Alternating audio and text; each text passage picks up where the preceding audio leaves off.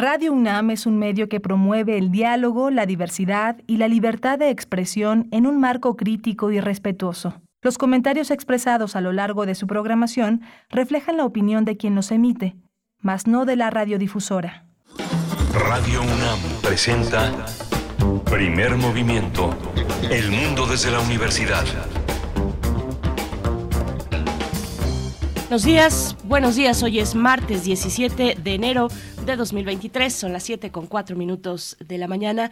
Inicia primer movimiento. Hoy que estaremos con ustedes, como siempre, de 7 a 10 de la mañana en vivo a través del 96.1 en la FM, el 860 de amplitud modulada y también en la web eh, para cualquier punto del mundo www.radio.unam.mx. Rodrigo Aguilar, esta mañana en la producción ejecutiva, junto con Violeta Berber en la asistencia de producción. Hoy nos acompaña Jesús Silva en los controles técnicos, en la operación técnica de la consola y Tamara Quirós en redes sociales recibiendo sus comentarios desde muy temprano. Miguel Ángel Quemain en la conducción. Querido Miguel Ángel, buenos días. Hola, eh, Berenice, ¿cómo estás? Buenos días para todos nuestros radioescuchas. Hoy tenemos un menú muy interesante, pero antes hay que decir que murió Luisa Josefina Hernández, una de las más grandes dramaturgas del siglo XX, una mujer que deja un legado enorme para las generaciones de dramaturgos, de actores, de directores que bajo su mano, su mano eh, que eh, hacía posible las peticiones más extrañas, más raras, pero que dieron el teatro más fecundo de los últimos 50 años, eh, hizo posible. Hace unos meses, el 7 de julio, el 17 de junio la Compañía Nacional de Teatro cumplió 50 años y uno de sus grandes legados fue esta, esta gran obra, Los Grandes Muertos, que tiene como patrimonio nuestra universidad. Yo creo que es el proyecto que organizó la Compañía Nacional de Teatro más ambicioso. Lo hizo en compañía también de la UNAM. Está en Cultura, en directo. Se puede ver esta, esta saga de seis grandes obras, de grandes piezas dramáticas que componen la saga teatral de, la, de, Luisa Josefina, que son seis obras dirigidas por José Caballero, grabadas en video por Fortuna. En 2018 se estrenó en Julio Castillo y es tal vez el legado más importante de Luisa Josefina. Tiene una serie de novelas también muy, muy importantes. La Plaza de Puerto Santo destaca entre lo más entre lo más conocido, entre lo más relevante, entre lo más trascendente y bueno, esta tradición hermética que, de la que forman parte eh, Sergio Fernández, eh, eh, Angelina Muñiz Uberman y ella como la generación del medio siglo, una de las generaciones pues más importantes de la literatura mexicana. Ya hablaremos de ella, con quienes la aman, con quienes la conocen.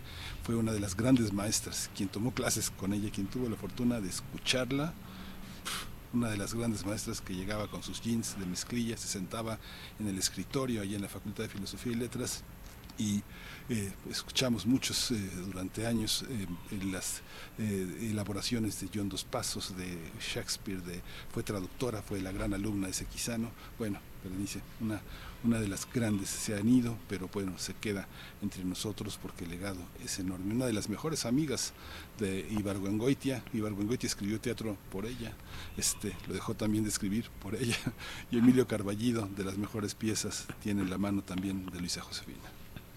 Miguel Ángel, pues eh, luto, luto en el ámbito de la cultura, eh, falleció a los 95 años. Así es que bueno, nos queda, como has dicho, su legado, que es enorme, que es indeleble. Luisa Josefina Hernández falleció, eh, eh, pues, y así lo informó la Secretaría de Cultura Federal, eh, que en paz descanse. Y pues bueno, el abrazo solidario, nuestras condolencias para sus más cercanos amigos, para sus, para sus alumnos, sus alumnas. Bueno, una figura mm, un detalle internacional, una figura muy importante en la dramaturgia mexicana pues bueno, con esa pues lamentable, lamentable noticia, por supuesto, aunque celebramos también lo que fue su vida y la huella que dejó en el teatro mexicano, con eso vamos a empezar en esta mañana, donde nos va a acompañar Edith Citlali Morales en la curaduría musical. Ella es violinista, comunicóloga, gestora cultural e investigadora musical. Va a estar en unos momentos para hablarnos de la propuesta musical que nos tiene para este martes. Y vamos a tener el tema hoy de CONACIT y la Ley General de Humanidades, Ciencia, Tecnología e Innovación.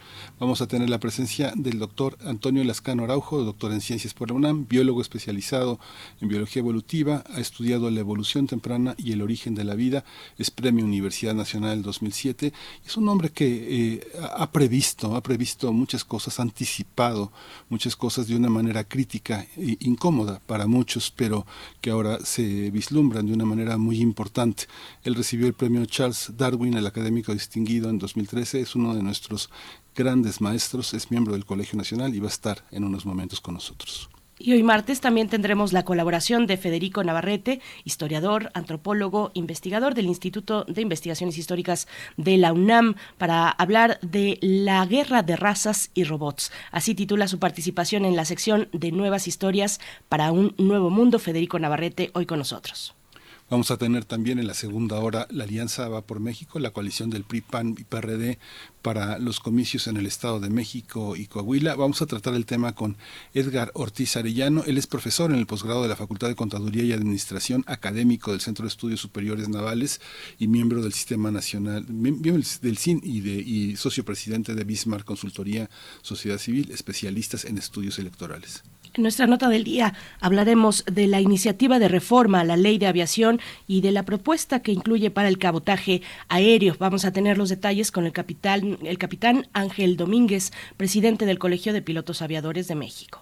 Tendremos la poesía necesaria al filo de las nueve pasaditas, a las nueve de la mañana, y tendré el privilegio de ofrecerla a ustedes. Siempre se pone muy bueno con la poesía necesaria. Si ustedes nos acompañan hasta pues todo a lo largo de esta emisión, por ahí de las 9.10, tendremos la poesía necesaria. Y en la mesa del día, las séptimas jornadas, Alfredo Salce. Vamos a conversar eh, respecto a estas jornadas para conmemorar el natalicio y también el aniversario luctuoso de Alfredo Salce, artista plástico mexicano, y que nació un 12 de enero de 1908, murió un 19 de enero de 2003 y tendremos una pues retrospectiva y una y un análisis también, bueno, una presentación para ustedes de lo que incluyen estas jornadas, de la importancia de este artista mexicano Alfredo Salce. Vamos a tener la participación del doctor Mario Rodríguez Martínez, director del ENES de la UNAM, Campus Morelia, doctor en ciencias por la UNAM, especialista en física espacial, es profesor e investigador titular de tiempo completo en la ENES, autor y coordinador de ediciones especializadas en astronomía física y mm, astronomía física y geociencias y ha publicado diversos artículos, ponencias y conferencias de divulgación científica nacional e internacional. En la mesa también nos estará acompañando, tendremos la presencia de Beatriz Salce, hija del, pintor. Eh, ella es periodista cultural, cronista e investigadora. Nos va a acompañar también en la mesa del día con estas séptimas jornadas, Alfredo Salce, que tendrán lugar en, eh, en Morelia, en varios puntos de la capital michoacana. Miguel Ángel. Sí, pues es la menú para este, para este día, así que bueno, acompáñenos. Vamos con Edith Citlali Morales. Curadores musicales de primer movimiento. Adelantamos un abrazo caluroso para ti en estas mañanas frías, querida Edith Citlali Morales. Bienvenida, como siempre, a Primer Movimiento. Buenos días. Hola, preciosa ver, ¿qué tal? Miguel Ángel, muy buenos días. Así es, una mañana fría, pero espero que, que la selección que tenemos el día de hoy les, les lleve, como siempre les digo, un abrazo musical que les dé mucho calor. Ya estoy aquí, como cada martes, muy contenta para contarles a ustedes y a nuestro amable y querido auditorio de qué trata la selección musical que tenemos preparada para nuestro programa. Les voy contando. Un día como hoy, pero hace 272 años, fallece el compositor italiano Tomás Albinoni. Así que hoy traigo un menú musical confeccionado con cinco obras de su catálogo. Albinoni nace en Venecia en 1671. Y bueno, en días pasados, mientras eh, hacía la selección para nuestro programa, pensaba que qué música tan bella la de Albinoni y qué difícil competir, entre comillas, o por decirlo de alguna manera, con esos otros grandes genios del barroco. Eh, pensamos siempre en Bach, Vivaldi, Händel, Corel y Torel y Telemann. Quizás Albinoni no es de los primeros compositores que se nos vienen a la cabeza cuando pensamos en el barroco, Entonces hoy, pues derivado de la efeméride, escucharemos unas pinceladas de su música que es muy valiosa, interesante, es muy agradable al oído, es afable y sencillo acercarse a este gran músico italiano. Sus trabajos tienen el sello característico del barroco, mucha cuerda, la distribución armónica de graves y agudos perfectamente delimitada, en fin, escribió muchas óperas, de las cuales desafortunadamente se tiene poco material, ya que mucho se perdió en la Segunda Guerra Mundial con la destrucción de la Biblioteca Estatal de Dresde, eso es una pena. Pero de las partituras que se conservan hay trabajos extraordinarios. Escribió mucha música instrumental y en el estilo del concierto grosso. Dentro de este estilo tiene varias colecciones de 12 conciertos llamadas concierto a cinco, es decir, cinco voces de instrumentos, a cinco voces de instrumentos. Pero les cuento un, un detalle interesante. Hacía sus combinaciones de cinco instrumentos, por ejemplo, tres violines, viola, violonchelo, o dos violines, oboe, viola, violonchelo, es decir, que le diera cinco, la cuenta de cinco instrumentos, pero nunca contaba el continuo en las versiones que vamos a escuchar es un clavecín. Entonces tenemos conciertos a cinco, pero en realidad son seis voces de instrumentos. En lo personal tengo claramente identificadas dos colecciones de esos conciertos a cinco, la del Opus 9 y la del Opus 5. Escucharemos un concierto de cada uno de estos conjuntos. Del Opus 5 escucharemos el primer concierto, que es para orquesta de cuerdas, y, el, y del Opus 9 vamos a escuchar el concierto número 2, que es un concierto para oboe. Escucharemos un fragmento del segundo movimiento. La cuerda hace un ostinato durante todo el movimiento y el oboe canta sobre ese acompañamiento. Es una delicia. Más adelante escucharemos uno de sus múltiples conciertos para violín. Albinoni era violinista. Entonces, de su concierto en re mayor, vamos a deleitarnos con el primer movimiento, que es un presto.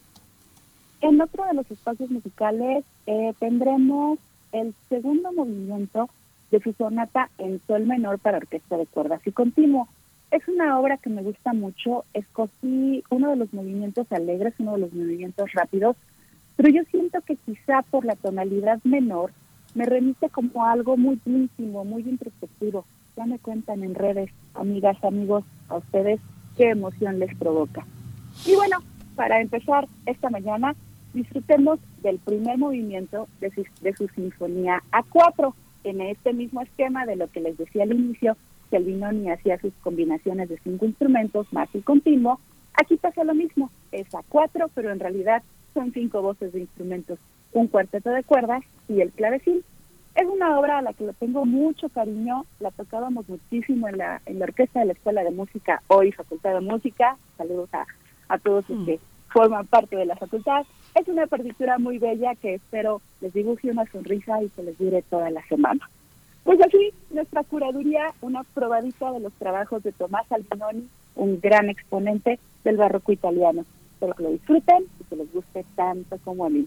Me despido, como siempre, enviando un abrazo musical enorme. Gracias amigos. Hasta la próxima. Hasta la próxima. Muchas gracias, Edith. Hasta pronto. Muchas gracias y bueno, una buena oportunidad para descubrir o redescubrir a este compositor, eh, Tomás Albinoni. Vamos con ello y volvemos.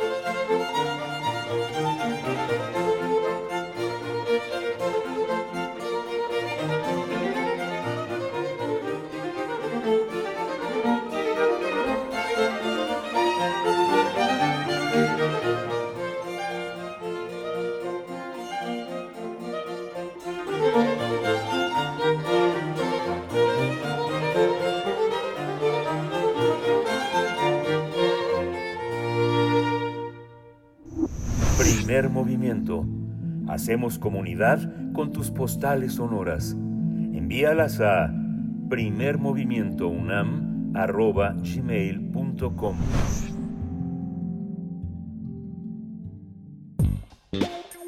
Pensar y accionar sobre nuestra relación con el ecosistema. Mediante la Ley General en materia de humanidades, ciencias, tecnologías e innovación, se pretende transformar al Consejo Nacional de Ciencia y Tecnología, el CONACIT, en el Consejo Nacional de Humanidades, Ciencias y Tecnologías. Fue en diciembre pasado cuando el Ejecutivo Federal envió a la Cámara de Diputados la iniciativa que establece que el director del Consejo sea designado por el presidente del Gobierno mexicano, además de que los recursos públicos destinados al fomento de actividades en materia se entregarán eh, sin intermediarios a las personas becarias, humanistas, científicas, tecnológicas e innovadoras. De acuerdo con la iniciativa, el proyecto garantiza, conforme a la disposición presupuestaria, la asignación universal de becas a estudiantes de universidades públicas inscritos a programas de maestrías y doctorados en ciencias y humanidades, así como posgrados. En respuesta, más de 2.000 miembros de la comunidad de investigación y de la sociedad civil enviaron un exhorto a los legisladores para detener la iniciativa por considerarla antidemocrática y excluyente. Consideraron también que restringe la libertad académica de investigadores, impone una estructura jerárquica y burocrática que relega a la opinión de científicos, cuerpos colegiados, universidades y asociaciones académicas. En el posicionamiento manifiestan que no respeta el pacto federal y elimina el compromiso del Estado mexicano de un presupuesto estable para la investigación, lo que implica un retroceso en los avances logrados en los últimos 50 años.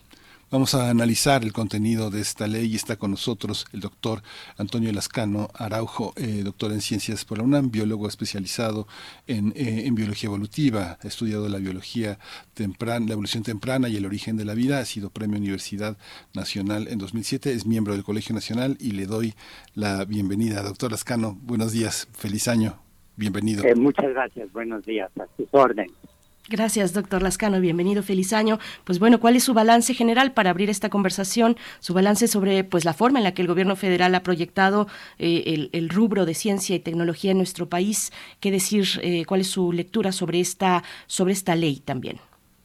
Bueno, lo primero que habría que decir es que el retraso con el cual el presidente envió el proyecto de ley es un reflejo más, me parece, del desinterés que tiene en, el, desarrollar una política científica eh, nacional, una política científica para el país. Este proyecto de ley se debió haber enviado hace dos años, en primer término. En segundo lugar, hay que decir que hace ya casi tres años eh, el CONACYT eh, envió una iniciativa de ley de ciencia y tecnología pero lo hizo escondiendo la mano porque quien lo presentó fue una senadora de Tlaxcala que abiertamente se opone a los eh, organismos transgénicos. Esa ley fue preparada, o ese proyecto de ley fue preparado a espaldas de la comunidad científica y ya tenía una serie de elementos que ahora vemos repetidos en esta eh, iniciativa que ahora el presidente envía, eh, que incluían, por ejemplo, esta centralización de las decisiones en política científica, que es uno de los puntos más preocupantes de la, iniciativa actual. Y finalmente habría que agregar que eh, la, la propuesta de ley eh, de ahora eh, llega a la Cámara de Diputados, a las comisiones correspondientes, donde ya hay cuatro iniciativas que tienen que ser discutidas exactamente con de la misma manera crítica y en donde efectivamente se vea que la intención no es como en el caso de la ley de la propuesta de ley de, de López Obrador un intento de coordinar de cooptar de manera centralista eh, a la ciencia mexicana ¿Por qué estoy usando estos términos? Porque si uno revisa la iniciativa de ley se da cuenta que que ahora la idea sería que la política científica esté determinada por una junta de gobierno, donde el poder último de decisión lo tiene quien dirija el CONACYT, en este caso eh, la doctora Álvarez Bulla, se suprime la participación de la NUYES, es decir, se suprime la participación de universidades públicas y privadas, Y hay que recordar que en México la mayor parte de la investigación académica, no solo en ciencias naturales exactas, sino también en humanidades, en ciencias sociales, la llevan a cabo las universidades y en particular la UNAM. Eh, y finalmente, dentro de las participaciones que quedan excluidas, está la de los eh, investigadores mismos. Es decir, eh, se elimina la evaluación de pares, que es uno de los criterios más sanos, más críticos, más abiertos que históricamente ha desarrollado el aparato científico. En el resumen que leyeron ustedes, eh, por ejemplo, sobre las becas, eh, proponen la iniciativa actual que el otorgamiento de becas sea por asignación directa sin establecer mecanismos, pero eh, otorgar becas significa disponer de recursos y la iniciativa actual, la que estamos criticando un sector de la comunidad académica, no eh, establece eh, la, el mecanismo, la manera en que se estaría dando eh, dinero para la investigación científica cuando todas las organizaciones internacionales sugieren que se alcance cuando menos el 1% del Producto Interno Bruto y el silencio de la iniciativa al respecto, pues básicamente lo que dice es que el Estado se está desentendiendo de una política de crecimiento del apoyo al aparato académico. Desentendiendo de, de un apoyo al aparato académico, pero al mismo tiempo también destruyendo, desmantelando lo que se ha logrado en años de transmisión del conocimiento de la comunidad científica, de la posibilidad de estar más allá de las historias pobres, eh, políticas, históricas y mediáticas del momento y estar en una comunidad de espíritus mucho más amplia, ¿no es así, doctor? Absolutamente de acuerdo con lo que se está afirmando. Eh, miren, el aparato científico actual mexicano es joven, no tiene arriba de cinco décadas en realidad. Eh, ya ha ido bregando contra el desinterés del Estado mexicano en desarrollar una política científica. En realidad, eh, el presidente López Obrador, eh, al igual que quienes lo han precedido en el cargo, no tienen ni la más remota idea de cómo se hace la investigación académica ni tampoco han buscado desarrollar una política transeccional. La ciencia requiere de apoyos que permitan eh, una visión, una serie de establecimientos de políticas, de infraestructuras, de instituciones, de comunidades a largo plazo. Es decir, la ciencia no puede ser nada más un apéndice en los informes transeccionales, tiene que tener eh, una eh, un enraizamiento en la sociedad, en la comunidad académica.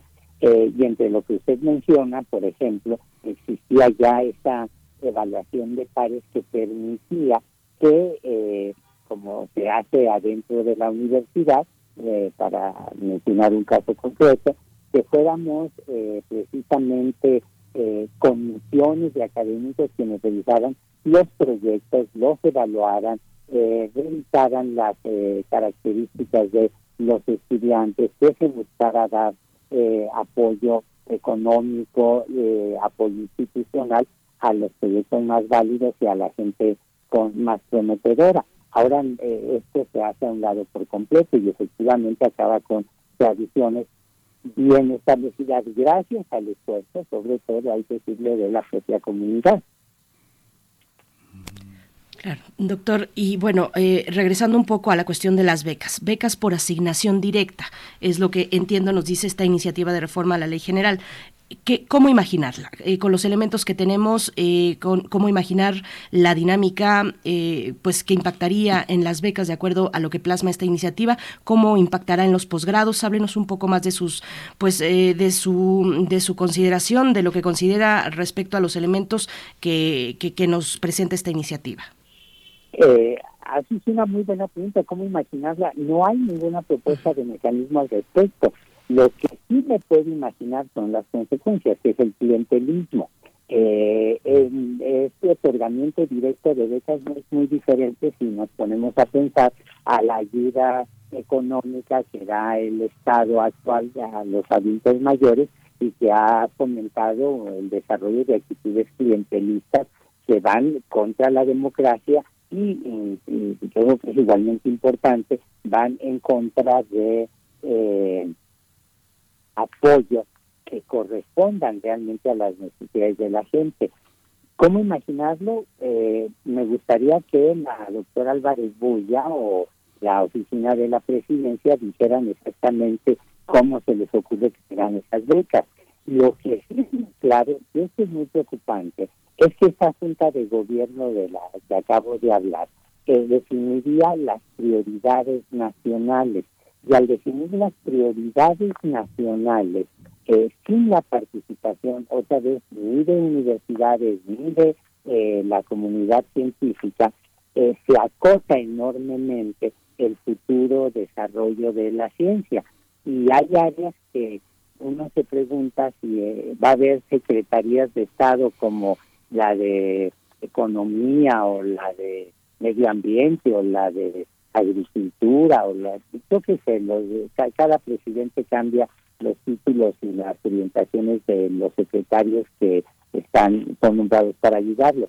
Me pregunto si una conjunción de estos eh, eh, funcionarios tendría una idea de la importancia por ejemplo de la astrofísica de altas energías o la regulación de síntesis de proteínas mediante eh, los llamados riboswitches, que son temas que efectivamente son de gran importancia, que se desarrollan en México y que los especialistas reconocen como importantes y eh, con resultados que hay que seguir apoyando. No hay absolutamente ningún mecanismo explicitado.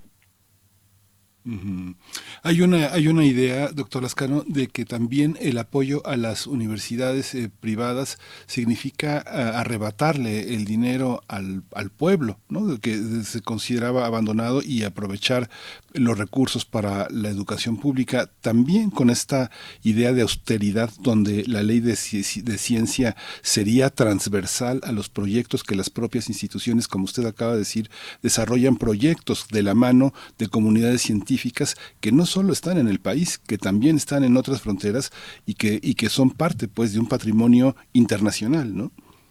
Absolutamente de acuerdo, porque en realidad eh, esta satanización de lo privado no toma en cuenta, por ejemplo, el que áreas como la electrónica, eh, como la biotecnología, como el cómputo, han sido desarrolladas, por ejemplo, en otros países como Estados Unidos e Inglaterra, para citar dos casos con estructuras gubernamentales muy diferentes, eh, se desarrollan universidades privadas, de allí eh, su desarrollo industrial, sus aplicaciones industriales, eh, se va a la industria privada. Y lo que uno necesita son mecanismos sociales que garanticen la eh, el uso correcto de esos resultados, el uso transparente de los desarrollos técnicos, etcétera.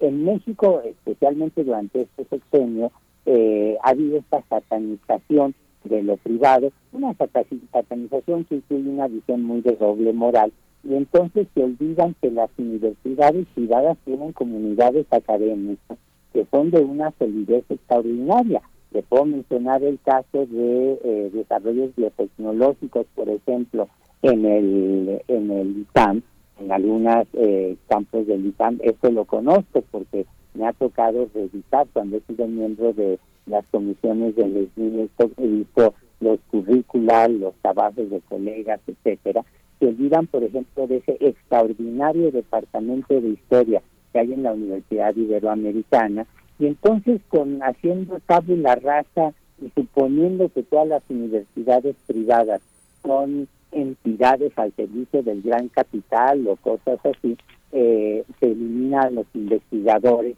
eh, ya las, eh, a, los centros de, de trabajo científico que hay en estas instituciones, lo cual incidentalmente es un acto discriminativo o discriminatorio, no sé cómo se dice correctamente. Doctor, bueno, el, en el discurso, el gobierno federal y por supuesto también la, doctora, la titular del CONACIT, hablan de una ciencia neoliberal, lo sabemos, lo hemos escuchado en varios momentos a lo largo de este gobierno, una ciencia al servicio pues de intereses distintos al, beneficio general. Eh, ¿cuál, es, ¿Cuál es su postura? ¿Cómo viene a reflejar ese, pues, esa ciencia con adjetivos? ¿Cómo se refleja, cómo aterriza en esta iniciativa de la que estamos hablando, doctor? Bueno, yo quisiera que el presidente aclarara eh, qué es lo que quiere decir por ciencia neoliberal. Yo quisiera que la doctora Álvarez Villa nos dijera cuáles son los elementos para adjetivar a la ciencia de esta manera. Lo que sí le puedo decir, y déjenme hacer la comparación, por ejemplo, con el arte, con las artes en general, es que adjetivar este tipo de actividades como la ciencia o las artes no es una política que prospere a lo largo del tiempo y puede ser extraordinariamente riesgosa.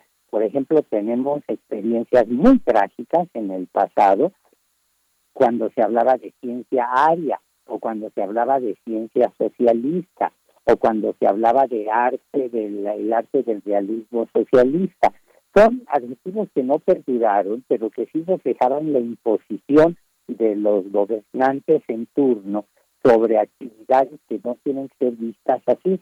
Por supuesto que todos los investigadores, por supuesto que todas las científicas tenemos, aunque a veces no ni siquiera estemos conscientes de ello, nuestras preferencias ideológicas, pero no hay un DNA nacionalista o no hay una deriva continental aria. Eh, este tipo de adjetivos no se lo confunden, sino que son errados, por un lado. Por otro lado, eh, eh, eh, yo diría que lo que hay atrás del adjetivo neoliberal, aparte de esta tendencia eh, un poco grotesca del presidente, de andar soltando adjetivos como, menos mal que no se le ocurrió decir ciencia, sí, sí, pero de andar soltando eh, adjetivos eh, así sin ton ni son, en, en realidad eh, refleja algo que yo creo que es más importante subrayar. Si a mí me pidieran que definiera en dos palabras lo que hay atrás de la idea de la propuesta de ley, diría el dogmatismo y el nacionalismo. Y yo le sugeriría a la gente que leyera, por ejemplo, estos discursos extraordinarios, los textos eh, analíticos de colegas como Roger Barca, que han analizado con mucho detalle, que han eh, desmenuzado el impacto del dogmatismo y del nacionalismo en el desarrollo de la cultura nacional, incluyendo desde luego a la ciencia, de la cual él no habla explícitamente, pero que se aplica perfectamente al caso que estamos discutiendo. ¿Por qué dogmatismo? Porque, bueno, hemos visto, por ejemplo, estos empeños en el CONACIT actual de eh, hacer ciencia de casuelitas, ¿no?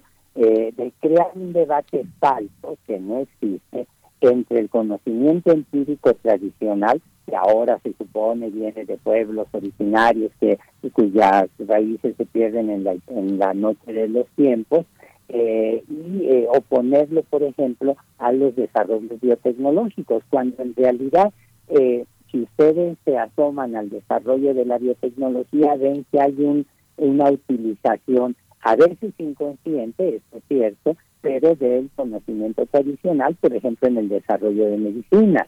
Eh, el dogmatismo en que se refleja, bueno, por ejemplo, la, doctora Álvarez Bulla eh, ha calificado a la ciencia como eh, actual como neoliberal, racionalista, eh,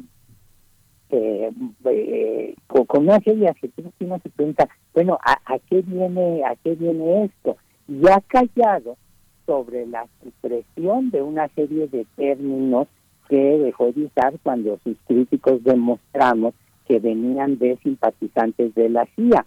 Por ejemplo, cuando Michel Polanyi eh, define eh, la idea de la República de la Ciencia, que entusiasmó seguramente a la doctora Álvarez Bulla porque le pareció que reflejaba una idea de ciencia democrática, bueno, pues resulta que Michel Polanyi, que estudió y hizo propuestas en los años 50, 60 de la República de la Ciencia, eh, cuando se enteró que parte del ímpetu para sus ideas venía de la CIA, de la CIA, de, ya sé que eso suena como a película de espionaje, de la Pantera Rosa, cosas así, dijo, pues, este, Polanyi, digo, si yo hubiera sabido que esto viene de la CIA, de cualquier manera lo hubiera apoyado. Me pregunto qué pensará el presidente López Obrador cuando se dé cuenta de, de dónde vienen algunas de las inspiraciones de la doctora Álvarez Bulla esta idea de que han hecho también una, una consulta con más de 60 mil organizaciones y personas para, la, para construir consensos, eh, lo, que ha dejado fuera también es eh, las voces que trabajan de una manera mucho más eh, modesta, mucho más cerrada, pero sin embargo de, manera representativa frente a otras organizaciones de otras, de otras partes del mundo. Tal vez hay una especie de, de sembrar una, una, una cuestión de, resentimiento y de división, porque al frente de muchos organismos han colocado a miembros de la comunidad científica que no habían sobresalido por sus logros académicos, pero que estaban ahí, en la sombra, esperando una especie de oportunidad y que ahora apalean a sus colegas. Digamos que esto que digo es muy subjetivo también, desearíamos hacer una lista exhaustiva de esos malos casos, pero es algo que está pasando, como por ejemplo en el CIDE, que colocan a una persona fuera de la comunidad a palear a los miembros que siempre han trabajado en la comunidad científica, doctor. Eh, tiene toda la razón, pero déjenme agregar algo que creo que es importante. Colocan como director del CIDE a una persona que no viene de la comunidad, pero que además se ha demostrado que hizo plagios hay una cierta ceguera o una cierta eh, tendencia del gobierno actual por favorecer a la gente que ha hecho plagios. El caso más concreto es el del director del CIDE en este momento. El otro caso sería muy visible el del doctor Gerd Manero, eh, que como todos ustedes saben, como se conoce bien, no solamente tiene un eh, currículum de dudoso valor académico, sino que además eh, formando una comisión ad hoc en el Sistema Nacional de Investigadores, algo no previsto por la ley, la doctora Álvarez Bulla instituye una instancia que lo nombra investigador nivel 3, eh, eh, lo cual hay que decir que por lo menos representa una mancha terrible en la política en política científica actual. Eh, yo creo que efectivamente estas personas agazapadas, unas por la modestia de sus logros académicos, otras porque no les gustaba ser muy visibles, de repente han sido eh, nombradas directores de centros públicos de investigación, que es una red extraordinaria que lo que necesita no es el control político que le quiere imponer la doctora Álvarez Bulla en la propuesta de ley, sino que además este, lo que requiere es que haya una mayor autonomía en sus eh, capacidades para decidir cómo son las políticas académicas. Ahora, aquí déjenme hacer una aclaración que me parece que es muy importante. La gente eh, está reduciendo el nombre de la propuesta de ley que viene del presidente, en realidad viene de la doctora Álvarez Bulla, con sus fobias y sus filias y de la es lo que le presenta al presidente, que es lo que a su vez él presenta a la Cámara de Diputados. Eh, pero eh, atrás de ello no hay esa consulta como ella pretende decir. Eh, hubo gente que efectivamente presentó sugerencias, que hizo críticas, pero absolutamente ninguna de ellas está reflejada en la propuesta de ley. Es decir, se arma un tinglado propagandístico para decir, miren, hemos consultado a la comunidad académica y en realidad ninguno de sus puntos de vista se ve reflejado, en primer lugar. En segundo lugar, la gente piensa, cuando se habla de una ciencia de eh, una propuesta de ley de ciencia y tecnología, piensa en laboratorios, en sismógrafos, en telescopios, en computadoras, etcétera, pero eh, no hay que olvidar que en México, eh, desde su fundación, el CONACYT ha incluido eh, las ciencias sociales y las humanidades. La incorporación del término humanidades en el proyecto de ley es presentado por el CONACYT actual con bombo y platillo, pero en realidad es el descubrimiento del hilo negro o del agua tibia, porque siempre han estado allí. Eh, yo me refiero sistemáticamente, eh, como lo estoy haciendo ahora con ustedes, eh, a la comunidad académica, porque no solo son las físicas, no solo son los matemáticos, no solo son los biólogos moleculares, no solo son las gentes dedicadas a la genómica las que se verían afectadas por esta ley, sino también la gente que hace sociología, historia, economía, etcétera. Pues doctor Antonio Lascano Araujo, le agradecemos esta participación, estas reflexiones pues muy importantes para nuestra audiencia y nos mantenemos atentos al proceso de iniciativa de reforma de esta ley general para las ciencias en nuestro país. Muchas gracias, doctor Lascano. A sus órdenes y que tengan buen día. Muchísimas gracias. Hasta pronto. Vamos a ir con música, ¿verdad? Nos vamos a ir directo, nos vamos a ir directo con... Eh, ¿Ya está Federico Navarrete? Sí. Sí, nos vamos con Federico Navarrete, Nuevas historias para un nuevo mundo. Primer movimiento. Hacemos comunidad con tus postales sonoras. Envíalas a primermovimientounam.gmail.com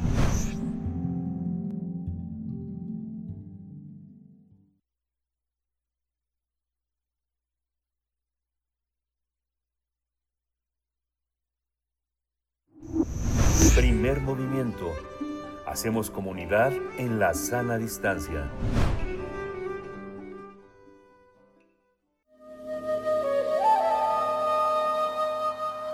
Nuevas historias para un nuevo mundo.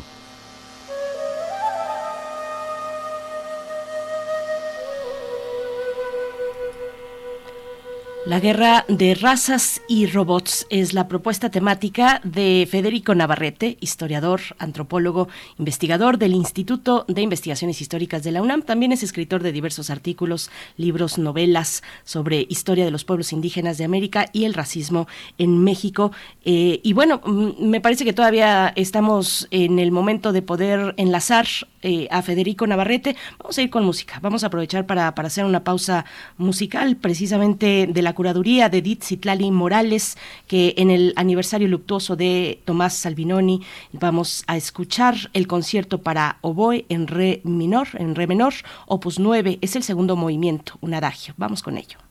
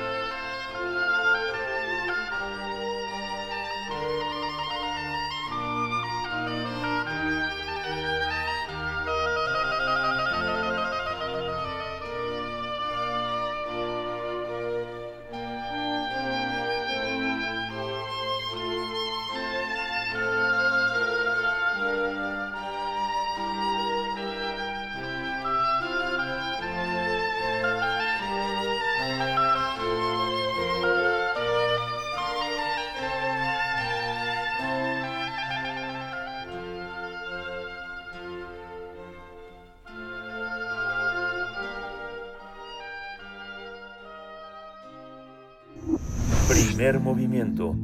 Hacemos comunidad con tus postales sonoras. Envíalas a primermovimientounam.gmail.com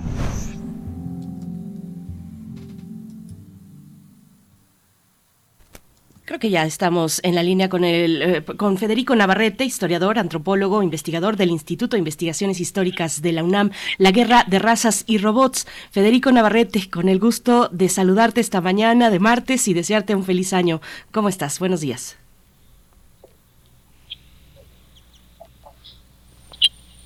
¿Nos escuchas, Federico?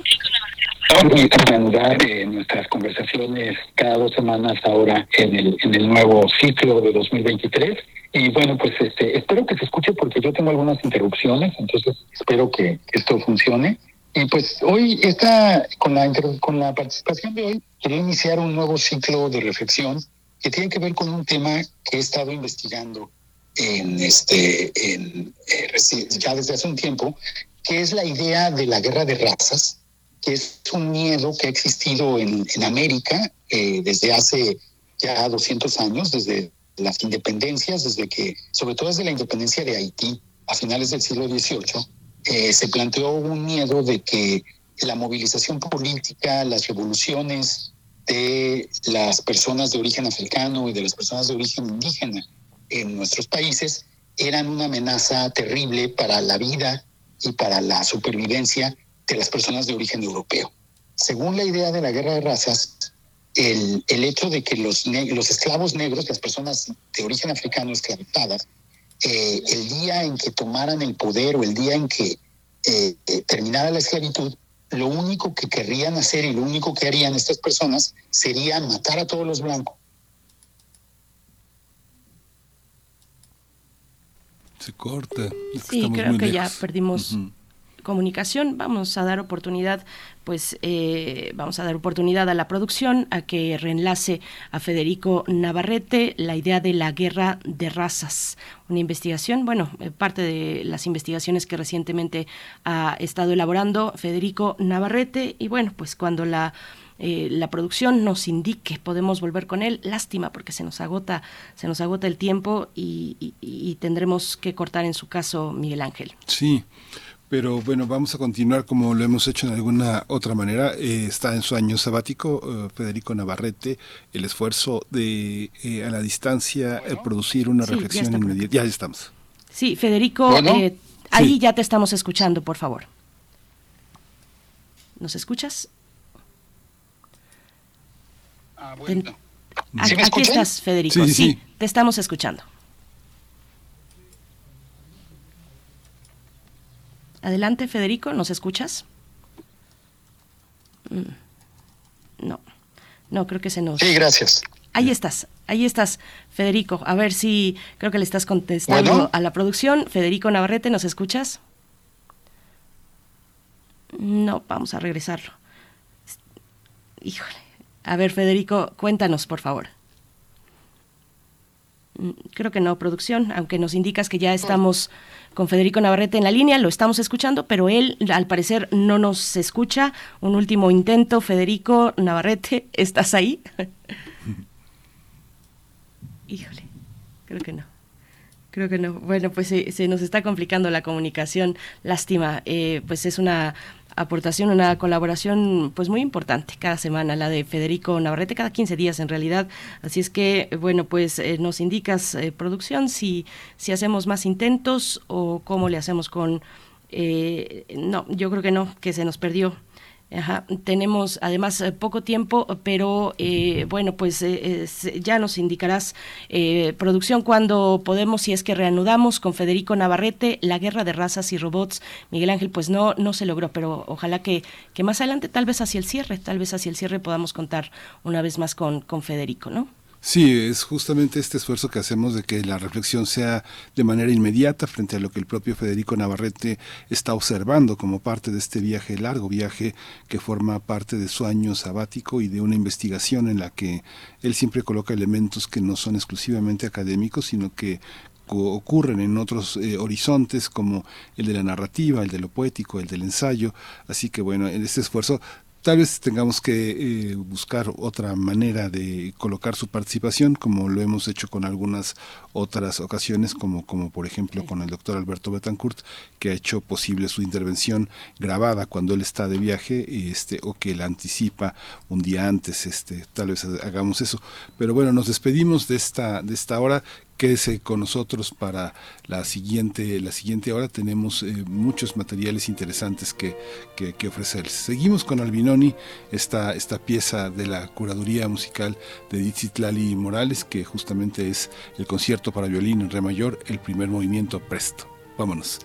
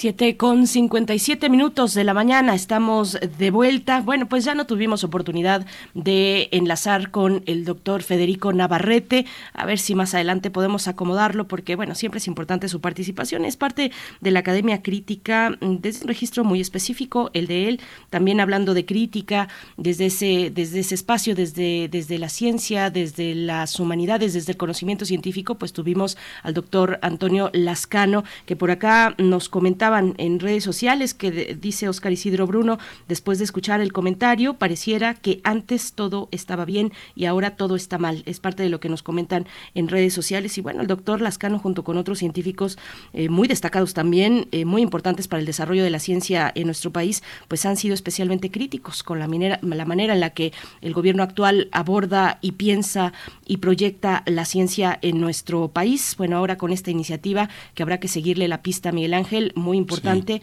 seguir la pista, particularmente desde un espacio como este, ¿no?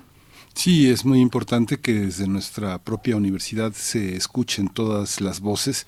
El doctor Lascano desde eh, los primeros momentos de la administración señaló la necesidad de sacar a tiempo una, una ley que incluyera, que incluyera todas las voces y que revisara eh, la tradición, la tradición que consiste también no solo en la investigación, sino también en la docencia y el apoyo a jóvenes que dedicadamente se han eh, colocado como parte de esta continuidad, de esta estafeta que los grandes investigadores le ofrecen a los alumnos que están a su lado y que, y que trabajan todos los días, que se arriesgan, que tienen becas internacionales y que se han convertido este, en nuestros grandes maestros con el tiempo. ¿no? Este, yo creo que es toda la buena voluntad. Lo que pasa es que también hay muchísimo, hay muchísimo enojo por el silencio que también el presidente siente que la comunidad intelectual y científica ha mantenido a lo largo desde sus luchas desde 2006 y que, y que atribuye que tal vez todos los científicos y los intelectuales tendrían que haber salido a pelear por sus consignas, cosa que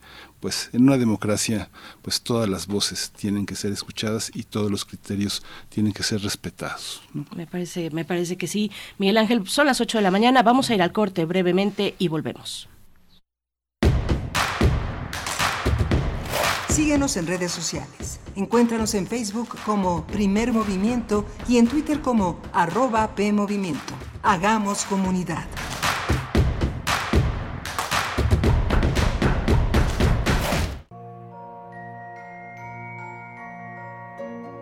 ...2022... ...200 años del nacimiento de Luis Pasteur. El 6 de julio de 1885... Pasteur tiene un pequeño laboratorio en la calle Ulm, en París. Ese día se presentan allí tres alsacianos, dos de ellos mordidos por un perro rabioso. Uno es un niño de nueve años, Joseph Meister. Pasteur había descubierto una vacuna contra la rabia que estaba ensayando solamente en perros. Curar la rabia con una vacuna es abrir una puerta. Hasta entonces, en cualquier campo o en cualquier bosque de lobos y nieve, lo mismo en Francia que en Rusia, el tratamiento consistía a menudo en atar a los rabiosos y sofocarlos antes de que te mordieran a su vez. Luis Pasteur, 96.1 FM, Radio UNAM. Experiencia sonora.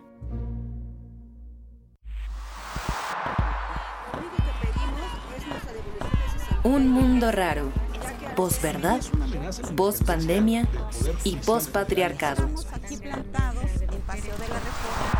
Una producción de Radio UNAM y la Unidad de Investigaciones Periodísticas de Cultura UNAM.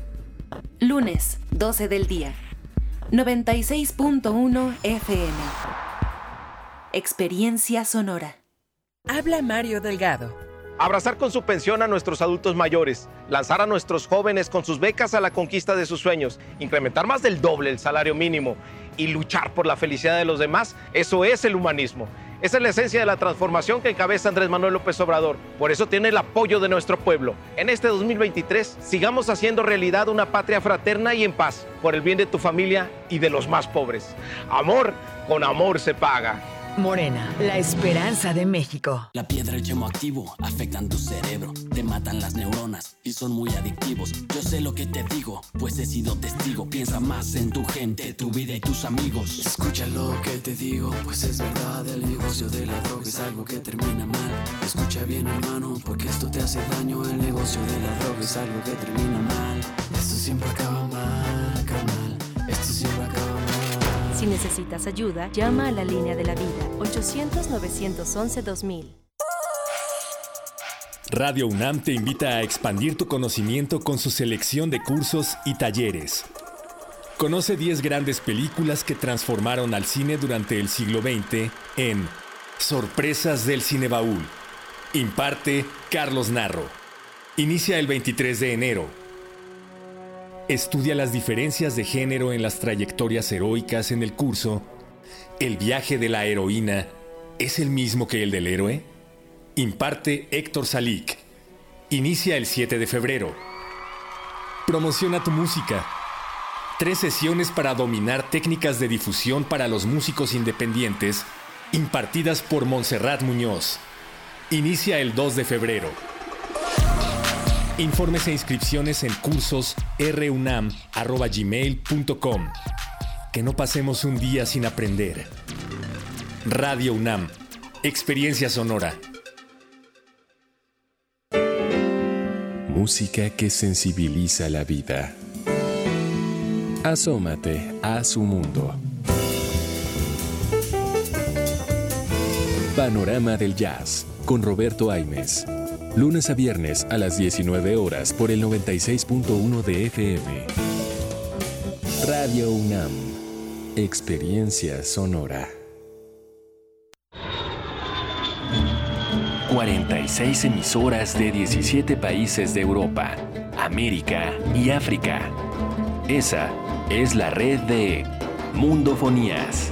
Música para descubrir el mundo. Todos los sábados a las 18 horas por el 96.1 de FM. Radio UNAM. Experiencia sonora.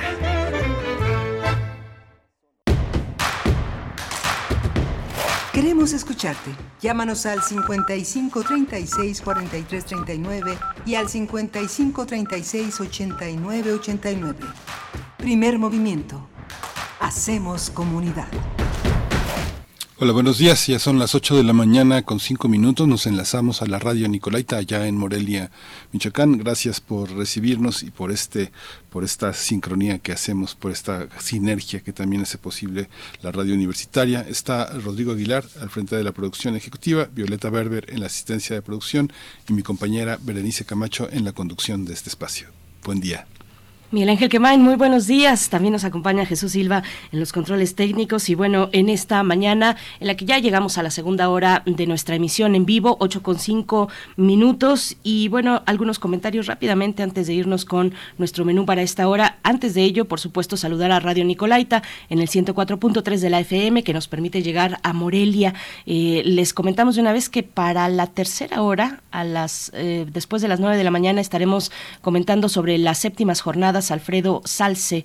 Alfredo Salce, eh, pintor, bueno, artista plástico mexicano, estas séptimas jornadas que se realizan eh, en el contexto del, del, aniversario luctuoso y también del natalicio de este, de este pintor mexicano, Alfredo Salce. Vamos a tener los detalles de estas jornadas que tendrán lugar en Morelia, precisamente en varios puntos, entre ellos en la ENES de la UNAM Campus Morelia. Así es que si ustedes quieren también sintonizarnos después a través de nuestro sitio electrónico, pues bueno, creo que les va a interesar bastante lo que podamos comentar sobre estas jornadas, rúbrica estética y diarios míticos del 18 al 20 de enero, Miguel Ángel. Y bueno, los comentarios en la audiencia nos dice eh, Rosario Durán, perdón, Rosario Durán dice, tengo que volver a escucharlo porque me sorprende lo dicho. Bueno, ya nada me sorprende en realidad, dice Rosario Durán. Bueno, pues se está refiriendo a esta conversación que tuvimos la hora anterior con el doctor Antonio Lascano Araujo acerca de la iniciativa la Ley General en materia de humanidades, ciencias, tecnologías e innovación que pues intenta y pretende y se proyecta ya para transformar al CONACIT y todo lo que ello implica para la ciencia eh, en, nuestro país, Miguel Ángel. Es lo que nos dice Rosario Durán. Huehuetlacatl dice, buena mañana, banda. Además de los interesantísimos temas que a diario escuchamos, qué bella selección musical en esta jornada. Bueno, pues el agradecimiento es para Edith Citlali Morales, que cada martes nos acompaña con una una propuesta musical eh, que ella misma piensa, que ella confecciona y que bueno, que me parece tiene buenos resultados y es bien recibida por nuestro público cada mañana de martes. Miguel Ángel. Sí, muy interesante los comentarios. Resulta complejo escuchar porque, bueno, hay muchísimas cosas eh, de enorme valor, de enorme trascendencia en, la, en el gobierno de la Cuarta Transformación. Sin embargo, hay muchas cosas también que merecen repensarse, que merecen dialogarse y que hay una visión un poco este, eh, de un solo sentido. La comunidad científica y la comunidad cultural pues se han visto muy lastimadas por los proyectos, por la austeridad, porque gran parte de los proyectos son transversales, no son nada más darle dinero a una dependencia o reducírselo, sino que se tiene que pensar en un amplio conjunto que incluye, que incluye también la parte eh, educativa, la parte de salud, la parte de desarrollo social, que es muy importante. Las oportunidades este, no son en esos terrenos a quienes eh, menos tienen ni de, eh, de, apoyos de manera directa, son de otra manera, es una manera consensada, es una manera que responde a una tradición y que viene desde el siglo XIX, así, así, no es porfirista, no es neoporfirista, no es neoliberal, sino que es profundamente nacional y yo creo que eso es lo que ha costado trabajo entender en medio de las disputas políticas. ¿no?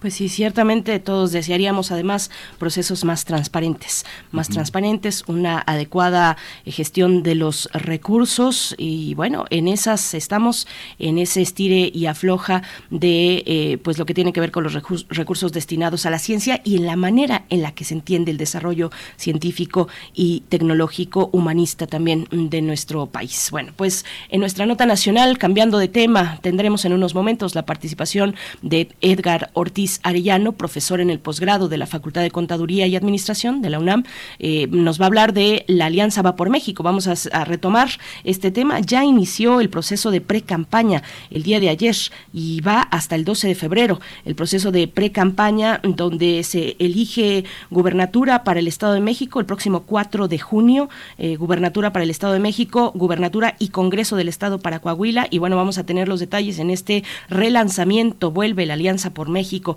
la coalición del PRI, PAN y PRD para estos comicios, los comicios en el Estado de México y de Coahuila. Bueno, pues eso tendremos, tendremos para la nota nacional en un momento más, Miguel Ángel. Sí, la nota del día está dedicada a la ley de aviación y el cabotaje con el capitán, capitán Ángel Domínguez. Él preside el Colegio de Pilotos Aviadores de México, así que bueno, va a estar con nosotros para hablar sobre esta, sobre esta ley tan importante. Y atendemos sus comentarios en redes sociales. Vamos ya con la nota nacional. Nota Nacional.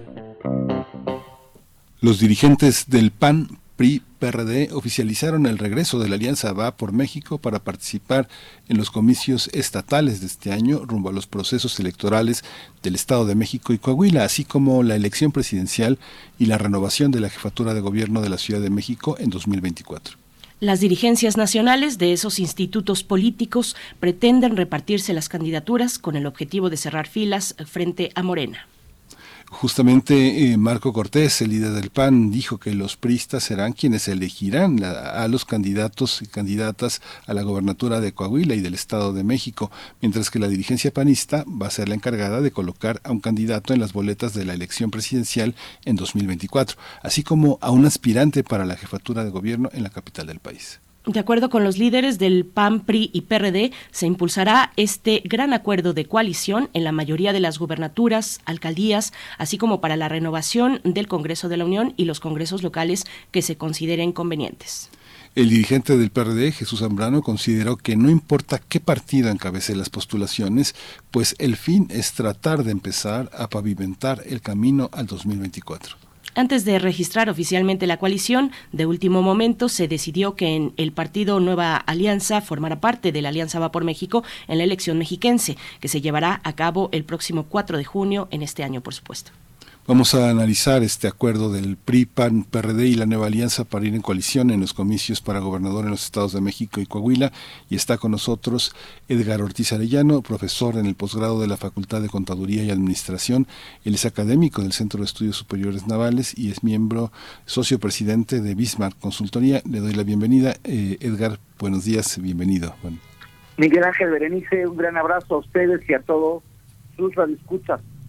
Muchas gracias, bienvenido, buenos días y, feliz año, Edgar Ortiz Arellano. Pues bueno, Gracias, gracias. Eh, en, un, en un evento público, ya lo hemos dicho y visto, PAMPRI y PRD pues relanzan la Alianza Va por México para disipar las dudas que había, que se quedaron el año pasado sobre si esta alianza iba a sobrevivir al, al anterior periodo legislativo. ¿Cuál es tu valoración de este momento con el que inicia la precampaña, el proceso de precampaña para eh, las elecciones de Estado de México y Coahuila? Bueno, pues parece que el día de hoy eh, esta alianza va por México, va a registrar ya de manera formal como precandidata a Alejandra del Moral como su posible candidata, porque insisto, ahorita eh, ya ustedes lo mencionaron acertadamente, estamos en un proceso de precampaña que dura pues prácticamente eh, un mes, del 14 de enero al 12 de febrero, prácticamente un mes, pero que en realidad sabemos que solamente hay una precandidata, que es Alejandra del Moral, pero bueno, es una estrategia de todos los partidos, no solamente de la Alianza por México, de la Alianza Va por México, para eh, posicionarse mediáticamente frente a los electores del Estado de México. Y vemos aquí un fenómeno que ya habíamos comentado y que algunos eh, politólogos sostenemos que tiene que ver con el pragmatismo de los políticos mexicanos. Es decir, los políticos mexicanos en general eh, son sumamente pragmáticos, si bien había esta ruptura eh, generada en el espacio legislativo por el tema de Guardia Nacional y el aumento de la del tiempo que, le, que las Fuerzas Armadas iban a estar en las calles y que parecía, por lo menos en los, en los medios de comunicación, como un hecho consumado de que no iban a, hacer esta alianza PRI-PAN-PRD, estaban muy molestos los dirigentes del PAN-PRD con el dirigente del PRI, con Alejandro Moreno, pero bueno, el pragmatismo en la política mexicana impera sobre otros factores ideológicos o incluso de, de, disgustos personales. Es decir, el político mexicano, más que moverse por cuestiones ideológicas, opera en términos pragmáticos. Y la realidad es que eh, al PRI por sí solo, si bien el Estado de México es su bastión más relevante, más importante, donde hay mayores militantes, cuenta con mayores recursos económicos, tiene toda una historia de dirigentes y políticos a nivel nacional, el PRI del Estado de México y una gran capacidad operativa, pues simplemente las cifras no le daban. Si nosotros observamos eh, todas las encuestas que había y que están saliendo en estos momentos con respecto al Estado de México, Morena sigue a la delantera y el PRI por sí solo no le dan las cifras, eh, eh, las cifras para ser realmente competitivo frente a la alianza Juntos Haremos Historia que está encabezando Delfina Gómez. Entonces, era necesario este es un fenómeno muy muy muy propio del sistema de partidos de México que eh, podría decirse que PRI, PAN, PRD son partidos disímbolos ideológicamente, pero la realidad es que cuando se acercan los tiempos electorales, los eh, partidos, aun cuando parezcan ideológicamente distantes, todos tienden a moverse hacia el centro ideológico, es decir, tratan de presentarse como una opción viable para todos los estratos eh, sociales, clases sociales, tratan de presentarse como un como un, bloque que puede presentar una opción que es lo suficientemente general para contener a la mayoría de la población. Entonces, en este sentido, ahora sí, con este con este alianza ya generada, eh, eh, concretada en estos días, eh, vamos a ver a una oposición mucho más concentrada, preparada, para enfrentar a, Juntos Haremos Historia, que en las últimas encuestas prácticamente le llevaba 10 puntos de ventaja a Alejandra del Moral, eh, suponiendo que ella era la, candidata. Entonces, eh, creo que el peso más fuerte lo va a tener obviamente el PRI, eh, estos partidos con base en sus capacidades electorales y en el número de votos que han obtenido en los últimos años, fueron haciendo sus estrategias de quién llevaría la mano, como coloquialmente decimos. Entonces, en el caso del Estado de México es el PRI, obviamente a nivel nacional el PAN, el PRD no lleva gran mano, más bien va, es un acompañante, eh, hemos visto como el PRD, desafortunadamente para la democracia en México, porque siempre eh, que las opciones políticas vayan disminuyendo, desapareciendo, también no es muy sano para las democracias. Pero vemos a un PRD eh, que, que, prácticamente simplemente está acompañando el proceso, que se ha visto sumamente desdibujado. de hecho, el que podría haber sido el, personaje eh, más relevante de, del PRD, pues ya no está en sus filas, sino está orientando ese movimiento ciudadano, eh, que es eh, Juan Cepeda Hernández, y bueno, pues ahí está acompañando especialmente al PRI, al, al PAN, el PAN que todavía tiene fuerte presencia en zonas urbanas vinculadas cercanas a la Ciudad de México, y bueno, el PRI especialmente en, en zonas semiurbanas y rurales, eh, donde también históricamente siempre obtiene una fuerte cantidad de votos. Entonces, eh, vamos a ver un escenario de alta competitividad de, estos dos grupos que están eh, disputando la, la gobernatura del Estado, del, Estado de México, juntos haremos historia, y por otro lado, vamos, va, va por México, que trae el, el lema de, de vamos con todo, que, insisto, esta precandidatura de Alejandra del Moral por esta alianza en realidad eh, es precisamente para posicionar y asignar las estructuras electorales. Eh, no va a haber otro precandidato por parte de, Va por México que le dispute a Alejandra del Moral su, su candidatura, pero de todas maneras los partidos aprovechan este espacio que está en la ley, que además se tiene que cumplir por lo menos de manera formal para eh, mover espectaculares, porque en realidad presentan que se están dirigiendo a la militancia, pero eso en realidad es una falacia. Están haciendo esta estrategia de precampañas para dirigirse al, votante eh, directamente y bueno, vamos a ver este esto este mes eh, eh, intensidad, especialmente en los reacomodos de las estructuras territoriales de tanto de los distritos como de las secciones que normalmente el PRI en el Estado de México tiene fuerte presencia desde las secciones hasta las cabeceras municipales. ¿Cómo, ¿Cómo, consideras, Edgar, que se va a configurar eh, eh, las estructuras que buscan eh, el voto? ¿Cómo van a conectar nuevamente con sus bases electorales? ¿Seguirán haciendo la, la, figura de mítines, matracas, la, consulta telefónica? ¿Cómo, cómo observas frente a la vasallada de Morena? Adelantaste a lo que yo iba a comentar. Efectivamente, esta campaña vamos a ver varias cosas. Sin lugar a dudas vamos a ver las estrategias tradicionales que en muchos sentidos son muy efectivas. Es decir, los grandes mítines y, las demostraciones de fuerza y de movilización que tiene eh, Va por México. Vamos a ver también una gran campaña intensa de redes, le están apostando y hay muchos consultores cercanos a esta a esta alianza para eh, generar una estructura eh, mediática, especialmente en redes, pero em, las redes, eh, desafortunado o afortunadamente, dependiendo, todavía aún no votan. Es decir, que la candidata o cualquiera de las precandidatas obtenga muchos likes, muchos vistos en, las diferentes redes sociales que tenemos, no significa que se traduzcan inmediatamente en votos. Pero aún así vamos a ver una gran estrategia en redes, vamos a ver esta capacidad de mítines, vamos a ver eh, brigadas, como les llaman, eh, tocando puerta por puerta. Aquí tendremos que estar muy vigilantes de que no se estén ofreciendo dádivas, eh, que despensas, que láminas, que mantas, etcétera, todo lo que despensas, todo lo que normalmente se acostumbraba malamente a dar a los a los a los posibles votantes. Vamos a ver todo ese tipo de, de movimientos en las campañas y aquí es muy importante que si efectivamente va por México quiere ser muy eficaz, va a tener que hacer eh, dos cosas muy claramente. Uno, reforzar las estructuras territoriales. Insisto, los, procesos de eh, electorales que se deciden por sistema electoral de mayoría relativa necesitan estructuras fuertes. Eso implica un gran esfuerzo por parte de los partidos para construir estas estructuras que puedan estar trabajando eh, políticamente el voto electoral desde la cuadra, la manzana, la sección, eh, las zonas donde están las casillas, etcétera. Y por otro lado, aquí va a estar, eh, yo creo que el gran reto de Alejandra del Moral de distanciarse de aquellos puntos que no han sido los más fuertes para el gobernador Alfredo del Mazo. Es decir, la función de gobierno sí va a impactar de manera importante a la alianza Va por México.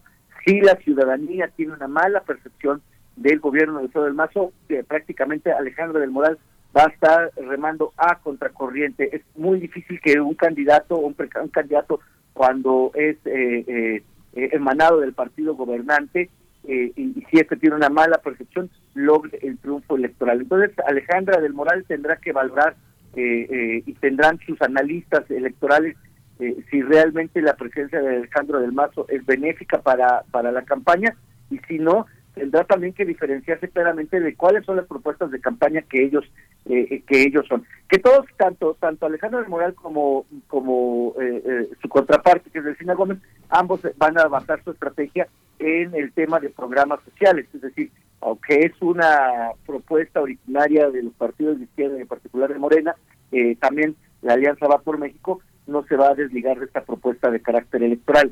Entonces, eh, eh, esa va a ser. La segunda tiene que ver con una gran infraestructura, desarrollo de infraestructura para el Estado de México y resolver los problemas que están vinculados a la zona conurbada. Ahora, aquí también hay que considerar algo. Eh, buena parte de los electores que viven en las zonas conurbadas, en lo que se conoce como el área metropolitana del Estado de México, que ahí está muy dividido, hay, hay, hay municipios ya eh, eh, que eran tradicionalmente del PAN o del PRI, pasaron ya a manos de Morena, y hay otros bastiones que todavía siguen, pero eh, también lo que sucede en la Ciudad de México, que esto no lo hemos considerado, va a afectar la, la, intención del voto, especialmente en la zona metropolitana. Entonces, este es un punto que quizás la alianza va por México trate de retomar y de alguna de otra manera aprovechar para recuperar esa franja que está, vinculada a la Ciudad de México, especialmente la zona poniente, eh, y con ello obtener mayor votos. Obviamente en los eh, en los municipios y distritos electorales urbanos pues hay mayor concentración de votos y eso es lo que más les interesa a los partidos políticos eh, tener de su lado, es decir, esas grandes concentraciones de población eh, que pudiesen eh, darles resultados electorales favorables. Pero también habrá que ver cuál ha sido la función de los diferentes gobiernos municipales y cómo los percibe el ciudadano. Me parece que va a transitar este proceso electoral de una gran ventaja por parte de Juntos Haremos a la Historia, es decir, la, mayoría de las encuestas hablaba de casi 10 puntos de diferencia. Eh, me parece que sí va a poder este partido va por este esta, esta coalición va por México va a tratar de reducir sustantivamente esa diferencia y yo creo que sí la va a lograr y bueno ya eh, prácticamente son cuatro partidos los que están eh, en, en, en, alianza y esto sí le va a, permitir, eh, especialmente al PRI, considerar en mantener el triunfo electoral eh, en el Estado de México. Edgar Ortiz, ¿cómo ves el proceso en Coahuila? Bueno, antes de decir eh, como paréntesis que ya estamos viendo, vamos a ver publicidad porque el proceso de pre-campaña, entiendo, permite publicidad para fines internos. Depende pues del modelo de selección interna que tenga cada partido político, en este caso la alianza, eh, que puede ser un modelo que considere la, afiliación nacional, por ejemplo, pero entiendo que, eh, bueno, estará, hay que, hay que ver cuál es el contenido de esa publicidad, mantenernos atentos, como lo has dicho, Edgar Ortiz Arellano. Bueno, eso lo dejo como, como paréntesis de lo que se permite o no en el proceso de precampaña que acaba de mm, empezar el pasado 14 de enero ya eh, y hasta el 12 de febrero. Y te pregunto por eh, Coahuila, el proceso en Coahuila. Eh, Manolo Jiménez para la Alianza Va por México, entiendo, bueno, al menos así es lo que se está proyectando. Armando Guadiana, por Juntos Haremos Historia. ¿Cómo lo ves? Bien, eh, nuevamente aquí también el escenario ha cambiado favorable a la Alianza Va por México en Coahuila. La, realidad es que el Estado de México y Coahuila son estados eh, priistas, históricamente priistas, pero la configuración de la interna de los partidos es completamente eh, eh, distinta. Es decir, el Estado de México, sus políticos están vinculados especialmente al, o estuvieron vinculados muy de cerca al gobierno nacional, es decir, al gobierno federal. Muchos de sus servidores, de sus funcionarios partidistas, de los servidores públicos del Estado de México eh, han tenido puestos en el gobierno federal, es decir, eh, tienen otro tipo de proyección. Los políticos, en el caso de eh, Coahuila, el PRI es un partido que tiene mayor formación de cuadros, por ejemplo, tiene un, gran proceso de estructura partidista interna que ha lleva, que es producto de un trabajo de muchos años que los diferentes dirigentes y después los gobernadores priistas han desarrollado. Entonces ahí tenemos un PRI paradójicamente, a pesar de lo que se pueda creer, mucho más sólido incluso que el del Estado de México. Esto le da una gran ventaja y una gran capacidad de competencia. Ahora, eh, el hecho de que el PT eh, decida competir por la gobernatura eh, con Ricardo Mejía de manera separada a Morena, pues sí debilita las posibilidades del candidato de Morena a la, a la obtención de la gobernatura, a pesar de que es un empresario muy conocido, eh, con grandes eh, eh, recursos económicos, muy conocido en el ambiente político actual de Morena, muy, muy, vinculado a la industria del carbón, esto no necesariamente lo va a beneficiar. Entonces ahí me parece nuevamente que el escenario, a pesar de que también lleva una ventaja no tan amplia como en el Estado de México, Morena en Coahuila, sí va a afectarlo esta, digamos, ruptura de, la, de, de las posibles alianzas que normalmente Morena hacía con el PT. Entonces, eh, esto le va, además de que nuevamente en el gobierno, me parece que de hecho el gobierno de Coahuila está mejor calificado que el gobierno del Estado de México, es decir, hay mejor percepción con respecto a, la función de gobierno por parte de los posibles votantes en el caso de Coahuila. Se podría decir, se podría decir que es, eh, es más favorable el escenario para el PRI, incluso en Coahuila, que en el Estado de México. Pero, insisto, las tendencias electorales hasta este momento siguen favoreciendo a, eh, a Morena y a sus aliados. Ahora bien, este asunto de las precampañas, que también debería ser algo que se debe de, estar atendiendo en, las reformas electorales, en realidad va dirigida a los militantes, pero si nosotros nos damos, por ejemplo, en el caso del Estado de México, si nosotros nos damos eh, una vuelta por los corredores que hay que nos llevan del Estado de México hacia la Ciudad de México y viceversa, vamos a ver ya propaganda tanto de Juntos Haremos Historia como de Va por, como de Va por México. Y aunque en la propaganda viene la leyenda de que esta, eh, eh, esta propaganda, esta publicidad está dirigida a los militantes del partido tal, la realidad es que la estrategia de precampaña se hace para que eh, sean los votantes los que puedan percibir y posicionar el nombre de los posibles o de los que prácticamente ya son candidatos a eh, las gobernaturas. En el caso de eh, Delfina Gómez, pues vimos que empezó con una eh, con un con un con un video que se ha estado promocionando especialmente en Twitter y donde pues nuevamente utiliza el lema, eh, utiliza lo que ya les ha funcionado, que es eh, apoyarse en la figura del presidente de la República. De hecho, traen el lema de, de llegó la hora de trabajar con ya sabes quién, haciendo alusión al presidente de la República, obviamente y eh, eh, van a utilizar esa estrategia que les ha funcionado, es decir, apoyarse en la imagen del presidente y de el asunto de los eh, programas sociales. Y por el otro lado también va por México, ya empezó a hacer sus, sus mítines, al PRI está muy acostumbrado y tiene gran capacidad operativa también para hacer estos este tipo de, de, de mítines, también ya empezó y aunque son reuniones con los militantes, la realidad es que utilizan los medios de comunicación, a la opinión pública, para transmitir mensajes a los diferentes eh, a los diferentes segmentos de lectores y especialmente tanto el PRI como como como eh, el Coahuila lo que van a reforzar es el famoso voto duro a pesar de que ha tenido una eh, un declive electoral el PRI en los últimos 10 años y en particular durante esta administración todavía sigue contando con un voto duro que le interesa conservar porque a fin de cuentas es la base sobre la cual va a construir toda su estrategia electoral.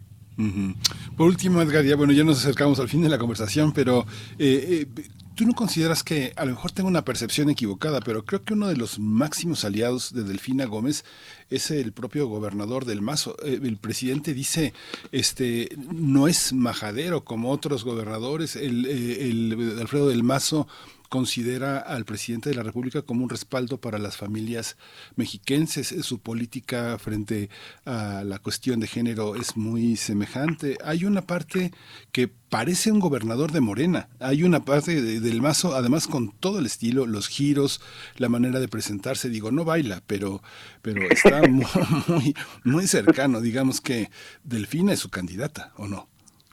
Bueno, los, voy a mencionar algo, eh, Miguel Ángel, que creo que es el tema de otro programa que me inviten, pero bueno, eh, la realidad es que los gobernadores como estrategia, porque a fin de cuentas los estados de la República dependen en buena manera de la federación y de las relaciones que llevan con la federación, por, en diferentes ámbitos, en el económico, en el político, en el de seguridad, por ejemplo.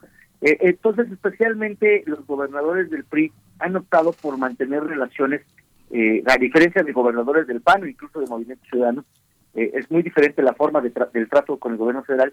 Los eh, gobernadores del PRI en particular tienen, parece que esta estrategia de ser muy cordiales, de alinearse institucionalmente a la presidencia de la República y al gobierno federal. O sea, esto que me estás comentando del el señor Del Mazo no es solamente de él, si nosotros observamos el comportamiento de prácticamente casi todos los gobernadores del PRI, eh, siguen normalmente esa tendencia y lo podemos corroborar incluso con, con algunos nombramientos que han tenido, no todos los gobernadores, pero sí algunos del PRI, que han, que han dejado su función para ocupar puestos en el gobierno federal. Y efectivamente la relación de Alfredo del Mazo con el presidente de la República es una relación muy cordial, hay una buena relación, en buena parte también porque eh, muchos millones de mexicanos dependemos de que esta relación cordial, especialmente eh, en los asuntos que tienen que ver con el Estado de México y la Ciudad de México. Eh, entonces, si esta relación es, la función de gobierno y la relación que se genera en ellos es de manera cordial, bueno, podría trasladarse al, ámbito electoral. Y siempre ha habido esta eh, cuestión de que los gobernadores, aunque aunque no son, aunque son priistas, pues de alguna manera apoyan al gobierno federal a la Morena y esto podría de alguna u otra manera implicar eh, eh, eh, apoyo de los gobernadores hacia precisamente los candidatos que el presidente proponga o que el presidente se afina a ellos. Sería lo correcto, en este caso juntos haremos la historia. La realidad es que esto está en el anecdotario político, vamos a ver qué nos dicen los resultados electorales y, cómo se comporta el gobierno estatal. Si el gobierno, eh, eh, de entrada el gobierno estatal tendrá que comportarse de manera neutral con respecto al proceso electoral y apegarse estrictamente a lo que marca la ley, las leyes electorales en nuestro país y abstenerse de toda tendencia que pudiese beneficiar a alguno u otro candidato. Eh, sí, efectivamente vemos como se acostumbra que los gobernadores apoyan de manera abierta a alguna o a otro o a otro de, la, de las candidatas que están eh, eh, compitiendo por la gobernatura, entonces eh, probablemente la hipótesis y la percepción que tú tienes que no es que no es equivocada se, se, se comprobará en el campo real de los procesos electorales. Edgar Ortiz, bueno, ya te habíamos dicho que, es, que es el cierre de la charla, pero me gustaría solamente robarte un comentario más sobre el tema, sobre la cuestión de la autoridad electoral. Edgar Ortiz, la autoridad electoral para este proceso y para encaminados al 2024 está sobre el panorama, pues el escenario de que sea la Suprema Corte de Justicia de la Nación la que resuelva pues acciones de inconstitucionalidad de quienes busquen impugnar eh, el, llamado Plan B. El presidente del PAN, Marco Cortés, pues ya ha dicho que interpondrá un recurso eh, de inconstitucionalidad, una acción de inconstitucionalidad ante la Corte. ¿Cómo lo ves? ¿Cómo ves en este escenario a la autoridad electoral, que también ha sido un actor? Bueno, más el Instituto sí, claro, Es, un actor importante eh, y esperemos también que se comporte con imparcialidad y que cumpla su función tanto el INE como el Instituto Electoral del Estado de México. Ahora bien, en el caso de que, eh, bueno, ya es cuestión de días que, que inicien las sesiones legislativas en el mes de febrero y eh, ya para que en última instancia nuevamente el Senado regrese con las correcciones pertinentes a la Cámara de Diputados y se haga la publicación de eh, estas, estas reformas a las diversas disposiciones legales que tenemos en materia electoral, es decir, no solamente una ley en particular, sino son varias. Pero eh, ahí, eh, suponiendo que, que se llevase, que estas se publiquen, no tendría ningún efecto en estas elecciones del Estado de México Coahuila. Ahí viene un transitorio en el que señalan que solamente estas, estos cambios en la ley eh, eh, podrán impactar eh, eh, hasta el 2024, pero la realidad, tú ya lo mencionaste, es casi un hecho que suponiendo de que se publique esta, estas reformas a las diversas disposiciones legales, van a ser impugnadas. Y si el número de impugnaciones son suficientemente amplias a las diferentes a las diferentes leyes, quizás se vaya para atrás esta reforma vamos a ver cómo se comporta también la Suprema Corte de Justicia en ese sentido, pero suponiendo de que algunas de estas reformas se apliquen, eh, la realidad es que no afectarían el proceso 2023 y en particular estas eh, estas reformas en términos de campañas afectarían pues a, los artículos eh, 247 y 250 particular de la ley de instituciones y procedimientos electorales. Eh, específicamente para el tema de campaña. Ahora, eh, la realidad es que buena parte de los procesos electorales eh, eh, de, locales son llevados, instalados por las facultades que tiene el Instituto Nacional Electoral con las leyes actuales, sea quien, quien va a llevar buena parte del proceso del, proceso electoral. en ese sentido, bueno, sabemos que hay una disputa entre el Instituto Nacional Electoral y el presidente de la República y por lo tanto pues eso se, se, extiende a aquellos que eh, coinciden con el presidente de la República, entonces ahí juntos haremos historia, tendrá que hacer eh, una vigilancia muy cercana de que efectivamente la autoridad electoral cumpla con sus funciones eh, que hasta ahorita están marcadas en la legislación vigente. Pues muchísimas gracias, Edgar Ortiz Arellano, profesor en el posgrado de la Facultad de Contaduría y Administración. Muchas gracias. Yo creo que vamos a seguir muy activos, si tú lo permites, eh, haciendo el análisis de cómo, cómo se va comportando la campaña en los dos territorios. Va a ser muy interesante y muy definitorio para el 2024. Igual del Mazo se va del aeropuerto Felipe Ángeles directo al Zócalo Capitalino, ¿no? Puede ser. Quizás puede lo veamos en algún puesto del gobierno, ¿verdad? No, lo dudo, no lo dudo. Habrá que eh, tu, hipótesis la, tendremos que comprobar el 4 de junio, eh, eh, estimado Miguel Ángel. Espero que estés acertado, quizás. Gracias, Edgar Ortiz. Gracias, un gran abrazo, Berenice, Miguel Ángel y a, todo, a todos sus redescuchas. Otro de vuelta. Edgar Ortiz Arellano, muchas gracias. 8 con 38 minutos. 8 con 38. Vamos directo con nuestra nota del día. Primer movimiento.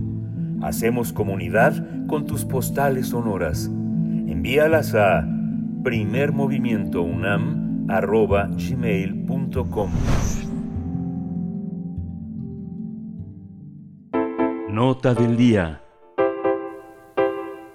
La iniciativa de reformas de ley eh, de aviación enviada por el presidente a la Cámara de Diputados permite el cabotaje aéreo, que consiste en que una aerolínea, aerolínea extranjera vuele entre dos destinos nacionales. Esto incluye el transporte de pasajeros, carga, correo o una combinación de las dos. El cabotaje aéreo está acotado a objetivos, rutas, capacidad y cumplimiento de requisitos, pues de acuerdo con el Ejecutivo Federal, quien mandó la iniciativa a la Cámara de Diputados, favorecerá la conectividad, el turismo y generará menores costos a los usuarios. En la ley planteada respecto a la eventual autorización del cabotaje se especifica que el Aeropuerto Internacional Felipe Ángeles está en condiciones de ser uno de los dos puntos de operación para las aerolíneas extranjeras. Sin embargo, no podrá ocurrir lo mismo en el Aeropuerto Internacional de la Ciudad de México debido a su saturación. Expertos en materia, en la materia, consideran que la ley implica una apertura unilateral que no plantea la posibilidad de reciprocidad para las aerolíneas mexicanas. Al respecto, las aerolíneas y la representación del sector manifestaron su preocupación por la competencia con aerolíneas extranjeras, pues aseguran que tienen diferentes incentivos de sus gobiernos, lo que no hay en este país.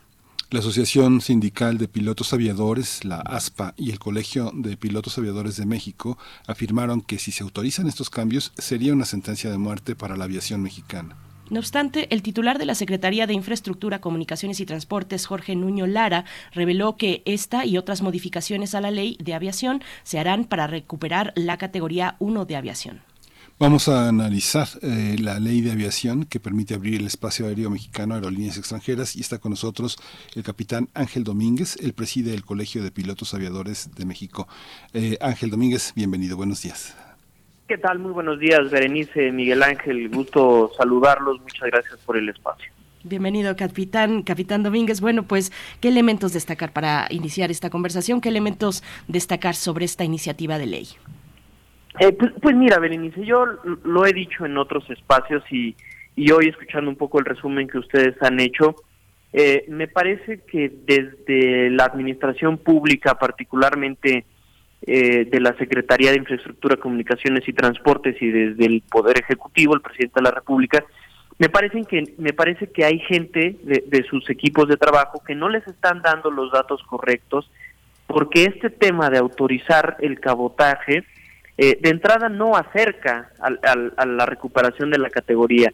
También hay, hay, algunos otros temas que vienen dentro de la propuesta de modificación a la ley de aviación civil y la ley de aeropuertos, que pareciera de entrada que nos podrían medianamente regresar al, al tema de la categoría, pero lo vemos desde la industria y desde el colegio de pilotos más bien como un parche y no como la verdadera oportunidad que tenemos hoy como México para establecer, definir y establecer una verdadera política aeronáutica de Estado que no solo sea ponerle parches al marco normativo mexicano, sino que le dé certidumbre y reglas claras también para beneficio del público usuario.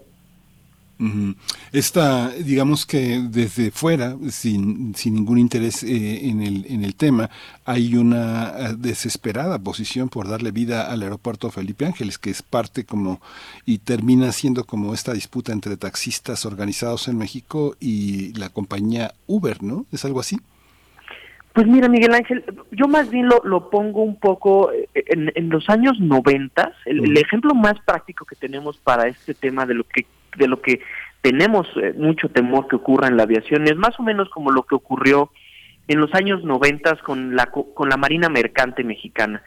en, en, los años 90 se abre el cabotaje a la Marina Mercante Mexicana y el día de hoy, 2023, no hay industria de la Marina Mercante Mexicana civil. Hay 15 embarcaciones con matrícula y bandera mexicana, no hay escuelas de, de Marina Mercante, tú no puedes tomar un crucero mexicano, ¿no? No, no, no, no existen los cruceros mexicanos.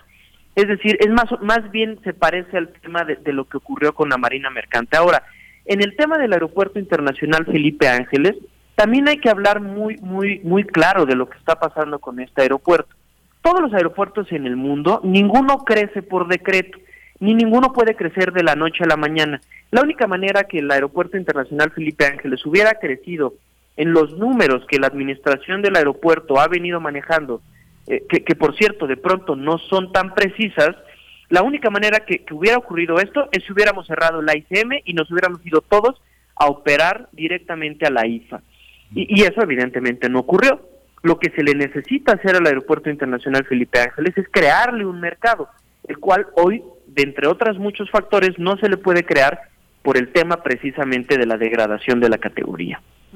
Esa es mi, mi, siguiente pregunta, capitán Ángel Domínguez, que, que, nos aclare un poco el punto en el que estamos frente a esta degradación de la categoría 1 para, para, para la aeronáutica mexicana, la aviación mexicana. Bien, el, tema de la, de la degradación de la categoría 1, ¿en dónde estamos ahora? Bueno, de entrada no hemos regresado.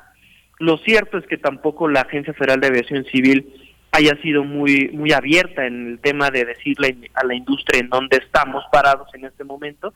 Sabemos que de pronto viene la, administración de la FAA a hacer algunas visitas técnicas eh, que seguramente serán para colaborar en el poder regresar a la categoría, pero lo que hoy está ocurriendo es que los operadores mexicanos no pueden eh, abrir nuevas rutas hacia los Estados Unidos y tampoco pueden utilizar las nuevas aeronaves, que eso hay que dejarlo muy claro, los operadores mexicanos han invertido mucho dinero en mejorar su flota, en tener una flota nueva y más moderna, ¿no? Y no la pueden utilizar para ir hacia los Estados Unidos. Entonces, sí estamos viendo ahora un tema de que los operadores mexicanos están perdiendo mucho dinero y estamos perdiendo precisamente la oportunidad de aprovechar esta nueva infraestructura como lo es el AIFA para conectar al país.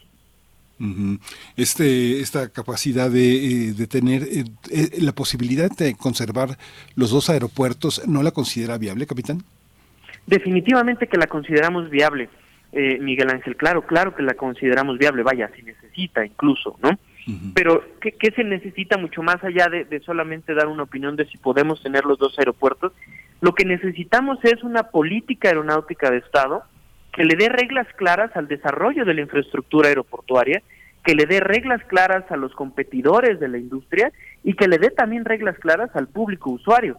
Eso es lo que verdaderamente necesitamos. Hoy eso no existe, digamos que no, no existe un piso parejo para absolutamente nadie.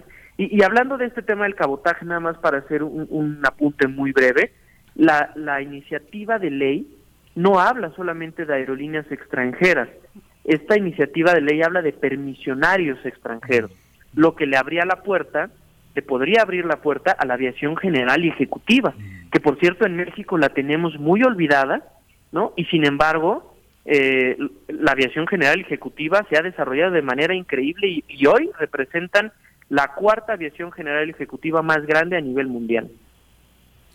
Capitán, bueno, fomentar el turismo es, según la autoridad, eh, uno de los objetivos de estas de estas modificaciones. ¿Cómo, cómo lo ve? Pues en términos de ello, de, de, la competencia entre aerolíneas mexicanas y extranjeras, el tema del, de, del turismo. Vuelvo a lo mismo un poco, Berenice. Mira, voy a ponerles un ejemplo de algo que ocurrió ya con una quinta libertad. Esto no era cabotaje, pero era una quinta libertad en nuestro país. Eh, ustedes seguramente recordarán 2019 el gobierno mexicano autoriza una quinta libertad, esto es permitirle a una a un operador extranjero hacer una ruta desde un segundo país hacia un tercer país. Y nosotros teníamos un vuelo, o bueno, existía un vuelo de Emirates, ¿no? De esta aerolínea de los Emiratos Árabes, que venía de Barcelona a México y de México a Barcelona. ¿no? Y había un operador mexicano que realizaba esa misma operación, ¿no? Esa misma ruta. México-Barcelona, Barcelona-México. Emirates, que es una aerolínea que tiene subsidios de su gobierno, ¿no? que realizan dumping laboral también en algunos lugares a donde van y contratan y contratan a sus a sus trabajadores, entonces casi casi regalaban los boletos. Tú podías comprar un boleto en esta aerolínea entre siete mil y cinco mil pesos, ¿eh? de verdad muy muy muy barato. Sin embargo, el, el operador mexicano pues lo daba a los precios y, y lo debo de decir a los precios reales de lo que debe de pagar en México los operadores mexicanos, ¿no? Que es el tema de impuestos, el tema de un TUA bastante alto. Y entonces lo que ocurre es que la, aerolínea Emirates depreda el mercado, saca al operador mexicano de esa ruta y una vez que se sintieron satisfechos, y en este caso también muy particular, una vez que viene la pandemia, los primeros en abandonar esa ruta fueron precisamente Emirates. Y esa ruta quedó sin conectividad. Se perdió la conectividad en esa ruta. Ese ejemplo lo podríamos estar viendo en México, porque los operadores extranjeros no tributan en México. Entonces, una vez que estén satisfechos económicamente y que digan, pues bueno, esta ruta ya no me deja lo que, lo que me estaba dejando antes, o no solo eso, una vez que saquen del mercado a los operadores mexicanos, ¿quién nos dice que la ruta o que esos vuelos no van a ser otra vez más caros? Ese es el tema de no tener reglas claras en materia de competencia. Esta posibilidad que comentas de las líneas privadas de la parte ejecutiva es, eh, es eh, una de las posibilidades de desarrollo que se estudian en la, en la, en la esfera privada para, para paliar ese desafío. ¿Tú, como lo ves, tiene posibilidades? ¿Hay reglas que les permitan operar? A mí me parece que justo eso, Miguel Ángel, insisto, carecemos de reglas claras. Y lo debo de decir también muy claro, hoy ya se realiza cabotaje de manera ilegal en la aviación ejecutiva y general. Y esa industria, ese sector de la industria la aviación ejecutiva y general, ha estado levantando la mano y ha estado levantando la voz y ha estado denunciando a las autoridades para detener este tema del cabotaje ilegal en la en la en el sector de la de la aviación ejecutiva y general sin deber ser completamente escuchados entonces eh, si si ya con esto hemos visto depredación en el mercado de la aviación ejecutiva y general imagínate ahora también una vez que está abierta la puerta, pues habría todavía mayor depredación. Pero además de hablar de un tema de competencia, creo que se vuelve muy interesante hablar algo que al público usuario debe de saber, que es el tema de la seguridad. ¿Y a qué me refiero con seguridad? Estamos hablando de que nuestra autoridad mexicana está degradada categoría 2 por la FAA. ¿Y por qué está degradada? Simple y sencillamente, y así lo dice la FAA, la autoridad mexicana no ha demostrado la capacidad de vigilar a los operadores mexicanos, vigilar los estándares de los operadores nacionales. Sin embargo, evidentemente sabemos que los operadores mexicanos cumplen con altos niveles de seguridad porque cumplen con otro tipo eh, de, auditorías a nivel internacional.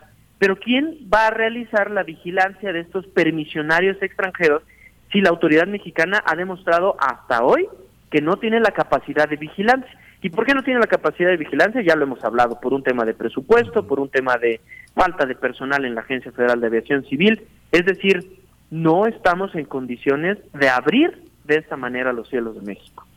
Capitán, bueno, pues eh, ¿cómo, ¿cómo caminamos hacia, ese, hacia el fortalecimiento de las aerolíneas mexicanas, evitar ponerles en desventaja en esa apertura de cautaje?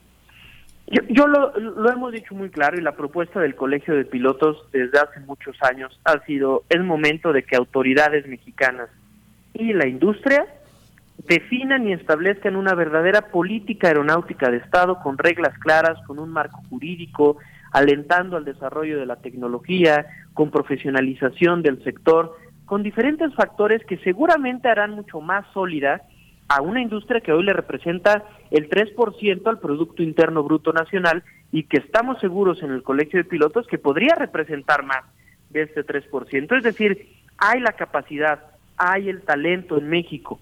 Lo que necesitamos son reglas claras, lo que necesitamos es una autoridad sólida, una autoridad fuerte. Eso es lo que verdaderamente necesitamos y no estarle abriendo a intereses extranjeros los cielos mexicanos.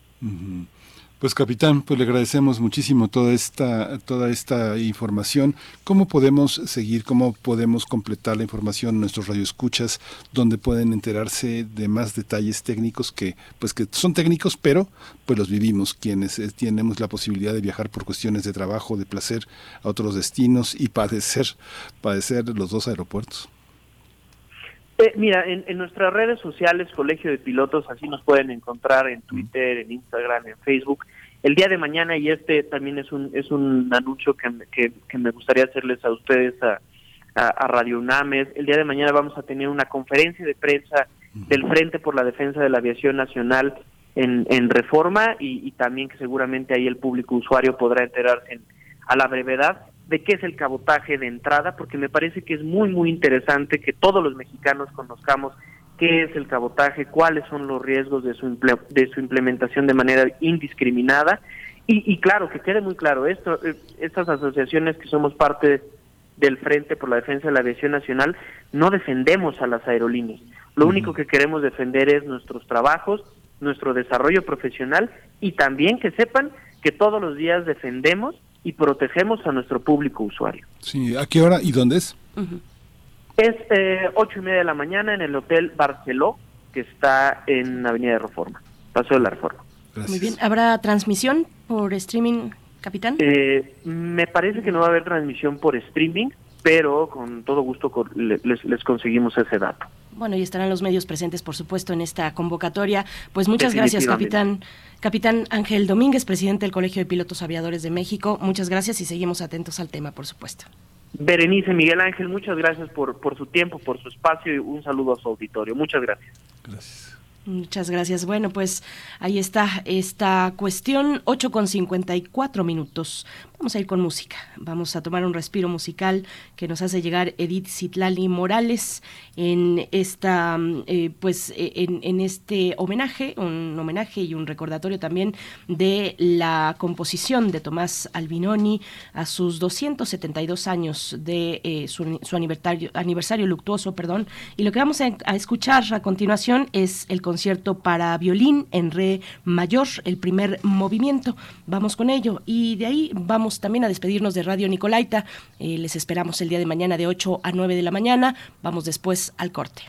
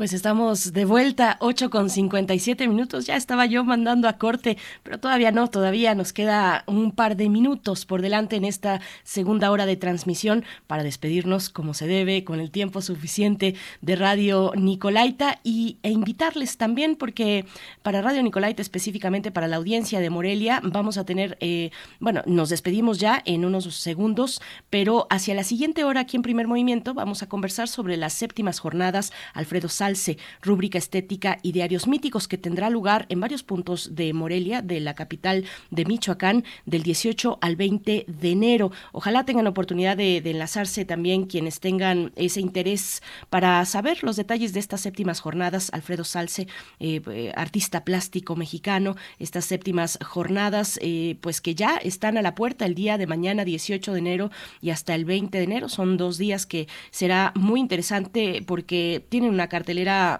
un programa interesante, propositivo para quienes se quieran acercar, quien se encuentre, quienes se encuentren en Morelia, pues bueno, podrán hacerlo en los distintos puntos. Vamos a tener los detalles en la mesa del día en la próxima, en la, hacia la siguiente hora después de la poesía necesaria. Pues bueno, es una invitación para que ustedes, si quieren, puedan también sintonizarnos a través de la web www.radio.unam.mx. Y rápido, antes de despedirnos, pues hay varios comentarios en la audiencia con respecto por supuesto, al relanzamiento de la Alianza Va por México, esta coalición entre PRIPAN y PRD para eh, pues competir en los comicios del Estado de México este año y también del Estado de Coahuila. Nos dice eh, por acá está refrancito con atención, ah bueno, eh, dice con atención a la explicación y agradezco como radio escucha que se usan datos y ejemplos de cómo los de cómo Emirates, si lo recuerdo, pueden recordarnos el invitado por qué se se perdió la categoría? Bueno, pues en esta pregunta ya nos comentaba el capitán Ángel, eh, el capitán Ángel Domínguez nos decía, refrancito, pues una falta de capacidad de vigilancia, la capacidad de, de, mm, falta de capacidad de vigilancia de la autoridad en estos eh, temas y bueno, lo que él decía es hace falta una verdadera política de Estado para la aeronáutica mexicana, fortalecer, fortalecer varios elementos en términos de política pública para que pues no nos ocurra y no volvamos a caer en el, en el momento y en el lugar en el que ahora nos encontramos ya desde hace varios, varios meses con esta degradación de la categoría. Pero bueno, entre otros comentarios que nos hacen llegar a través de redes sociales, nosotros vamos a ir ahora sí al corte de la hora 8 con, ya son las 9, ya son las 9 de la mañana, volvemos después del corte. Síguenos en redes sociales. Encuéntranos en Facebook como Primer Movimiento y en Twitter como arroba PMovimiento. Hagamos comunidad.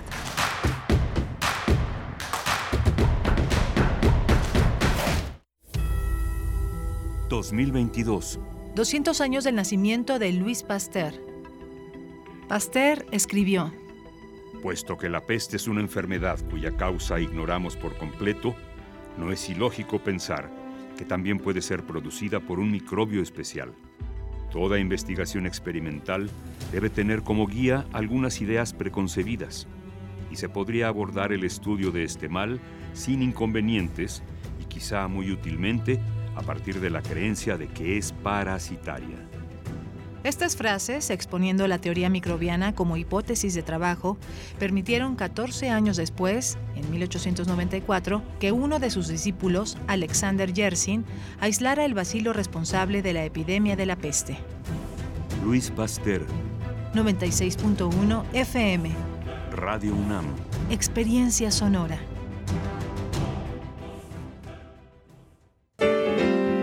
Música que sensibiliza la vida.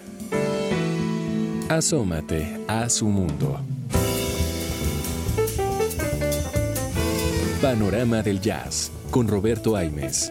Lunes a viernes a las 19 horas por el 96.1 de FM. Radio UNAM. Experiencia sonora. Hola. Hola, Julie. Hermana, te voy a hacer una pregunta. ¿Por qué es valioso que tengas tu INE aunque vivas en los Estados Unidos? Por ti, por mi familia, porque amo México. El INE es una identificación, es mi voz. Además me permite votar. Si tienes familiares o amigos que vivan en el extranjero, diles que tramiten su INE. Es gratis. Mi INE es valioso porque es mi voz en México. Los nazis crearon las metanfetaminas para convertir a sus soldados en seres incansables y deshumanizados. Bajo su efecto, el ejército nazi inicia la peor guerra de la historia y crea los campos de exterminio. Hoy el cristal se usa para controlar la mente de jóvenes que buscan placer y la de jornaleros y maquiladores que buscan energía para trabajar día y noche. Busca la línea de la vida. 800-911-2000. Para vivir feliz, no necesitas meterte nada. Gobierno de México. Radio UNAM te invita a expandir tu conocimiento con su selección de cursos y talleres. Aprende a escribir una historia dentro de otra en el taller de escritura metaficcional A la manera del Quijote. impartido por Carolina Alvarado. Inicia el 17 de enero. Explota tu vena humorística y conoce el funcionamiento de la comedia en el taller de stand-up. Comienza el 4 de febrero. Conoce cómo leer e interpretar adecuadamente textos y discursos en Voz tu Voz, impartido por Elena de Aro. Inicia el sábado 4 de enero en línea y el martes 7 de enero en presencial. Informes e inscripciones en cursos runam.gmail.com. Que no pasemos un día sin aprender. Radio UNAM. Experiencia sonora. ¿Sabes qué tienen en común? El polvo de una estrella durmiente, el moco de King Kong o el enano más alto de todos. Pues que a todos los puedes encontrar en la radio. Solo tienes que decir las palabras mágicas. Para tus orejas y escúchanos todos los sábados a las 10 de la mañana por Radio UNAM. Experiencia sonora.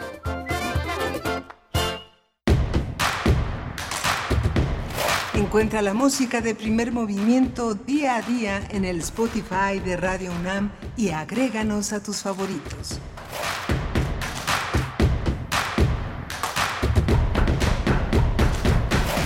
9 con 4 minutos. Estamos de vuelta en primer movimiento, martes 17 de enero de 2023. Estamos de vuelta con eh, el apoyo del equipo, Rodrigo Aguilar en cabina, en la producción ejecutiva.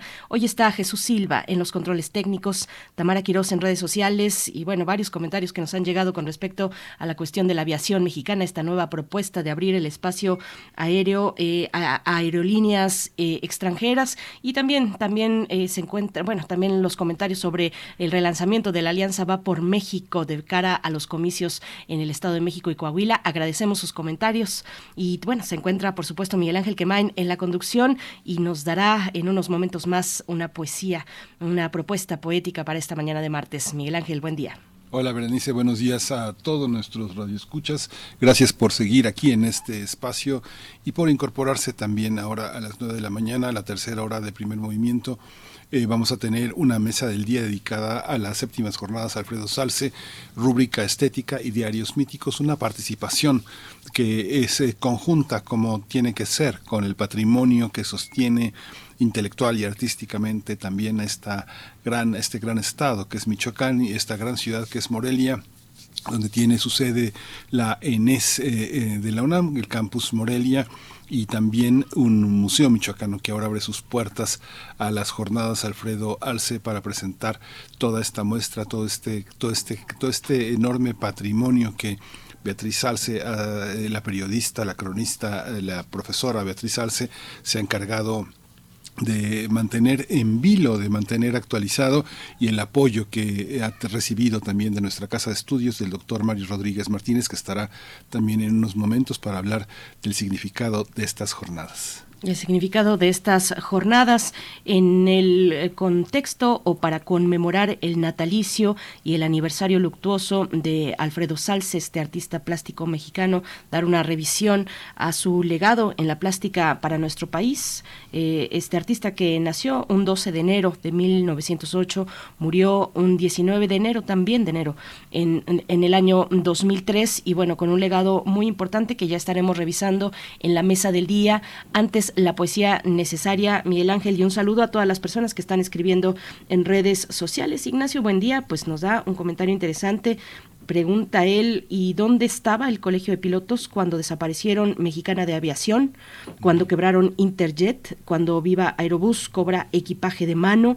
No hay opciones ni calidad en el servicio de aviación. Bueno, pues sí, una crítica y una autocrítica también que deberíamos tener y que es muy importante, pone un punto, pues puntos importantes del el manejo de las aerolíneas mexicanas, del servicio que dan, eh, pues que sí, en muchos casos es, eh, pues deja mucho que desear, Miguel Ángel. Sí, es verdad, ese comentario es memorioso y es preciso porque finalmente también no tenemos que olvidar el caso de Mexicana, el dolor que provocó en tantas familias, la quiebra eh, injustificada de una línea que fue, que, que ha tenido la impunidad, no se, eh, no se han resarcido, no se han reparado los daños que a muchos pilotos, a muchos a mucho del personal de esta aerolínea dañaron irremediablemente. Creo que creo que es una de las tareas, uno de los desafíos también en, materia laboral y materia de leyes que tiene esta administración. por supuesto. Un último comentario, también muy interesante, de Rosario Durán Martínez con respecto a los comicios, próximos comicios en Estado de México. Nos dice ella, em, es que Del Mazo solo aparecía en eventos, por lo demás no se sentía la mano dura, entre comillas, que dijo en su campaña. Los apoyos están y más con el salario rosa, que es mejor que el programa federal. Bueno, el salario rosa, que es pues una de las tarjetas de presentación del actual gobernador del Estado de México del Mazo, pues bueno, nos comenta en ese sentido Rosario Durán Martínez, Rosario Durán, y bueno, pues eh, nosotros vamos a ir con la poesía necesaria y seguimos recibiendo sus comentarios en redes sociales, arroba P Movimiento en Twitter, primer Movimiento UNAM en Facebook. Vamos con la poesía. Vamos. Es hora de poesía necesaria.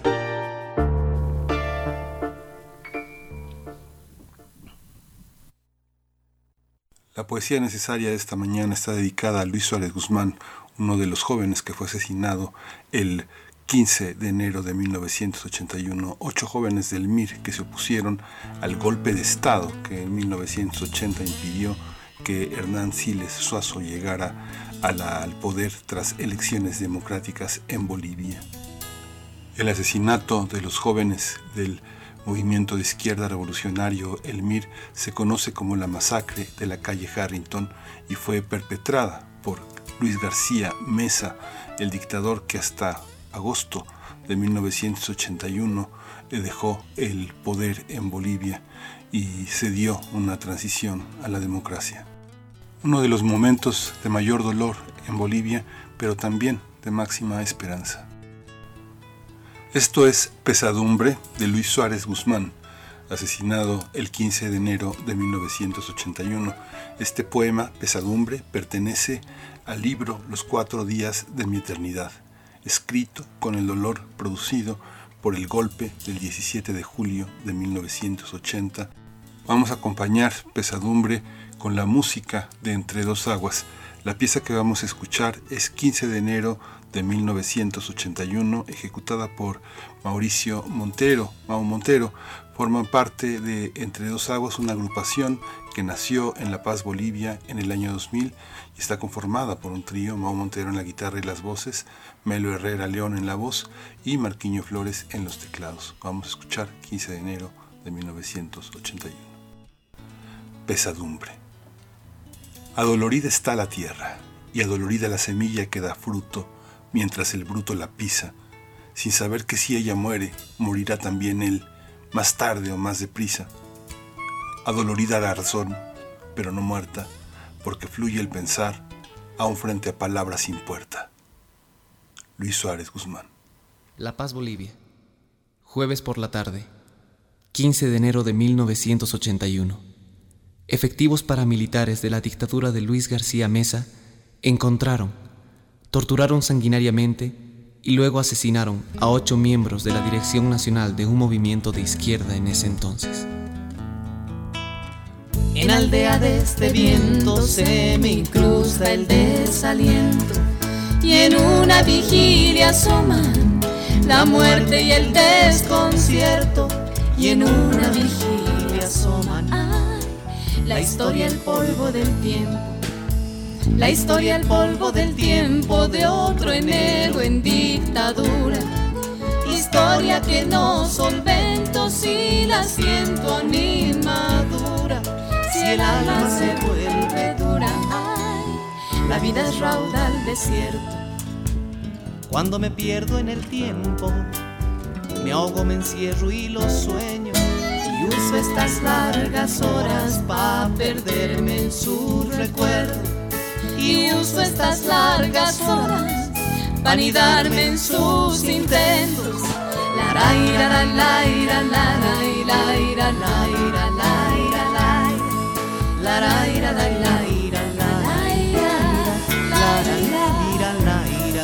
Gritando estas largas horas que los héroes no están muertos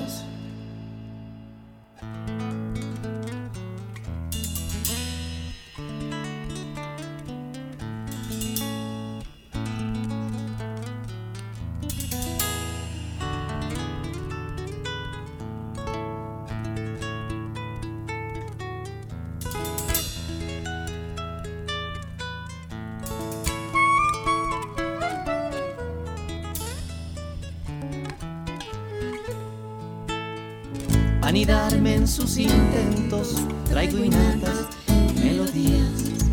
Y en una pupila asoma la imagen de esos días. Y en una pupila asoma ay, su presencia escondida. Su presencia que escondidas con ardo fervor floresco gritando estos tristes vientos la justicia se ha encendida gritando a estos tristes vientos, ya es agonía. Cuando me pierdo en el tiempo, me ahogo, me encierro y los sueño. Y uso estas largas horas en mi homenaje al justo empeño. Y uso estas largas horas, ocho nombres en mi recuerdo. La ira, la ira, la ira, la ira, la la ira la la ira la la. La ira la ira gritando estas largas horas no vuelvo un 15 de enero. Primer movimiento. Hacemos comunidad en la sana distancia.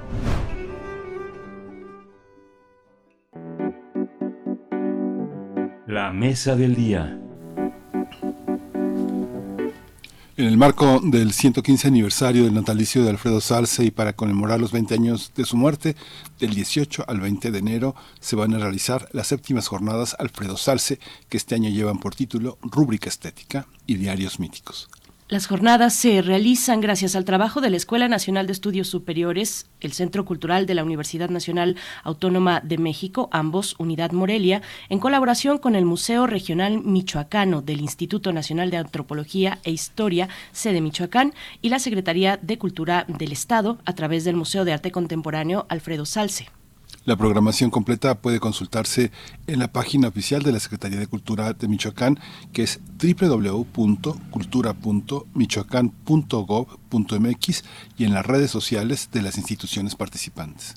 Alfredo Salce, como saben, nació un 12 de enero de 1908, falleció un 19 de enero del año 2003 en Morelia, en Michoacán, a causa de una insuficiencia cardíaca. Es considerado como una de las figuras líderes del arte moderno mexicano y uno de los artistas plásticos michoacanos más reconocidos a nivel internacional debido a sus grabados y obras que representan la vida indígena y rural de México de principios del siglo XX. Vamos a conversar sobre estas jornadas para conmemorar el natalicio y el aniversario luctuoso del artista michoacano Alfredo Salce y está con nosotros, pero lo presento por mi parte, el doctor Mario Rodríguez Martínez. Él es director de la INES eh, de la UNAM, el campus Morelia, es doctor en ciencias por la UNAM, especialista en física espacial, profesor e investigador, titular de tiempo completo de la INES y autor y coordinador de ediciones especializadas en astronomía, física, geociencias. Ha publicado distintos artículos y ponencias, conferencias de divulgación científica nacional e internacional. Doctor Mario Rodríguez Martínez, bienvenido, buenos días. ¿Qué tal? Muy buenos días, ¿cómo estás?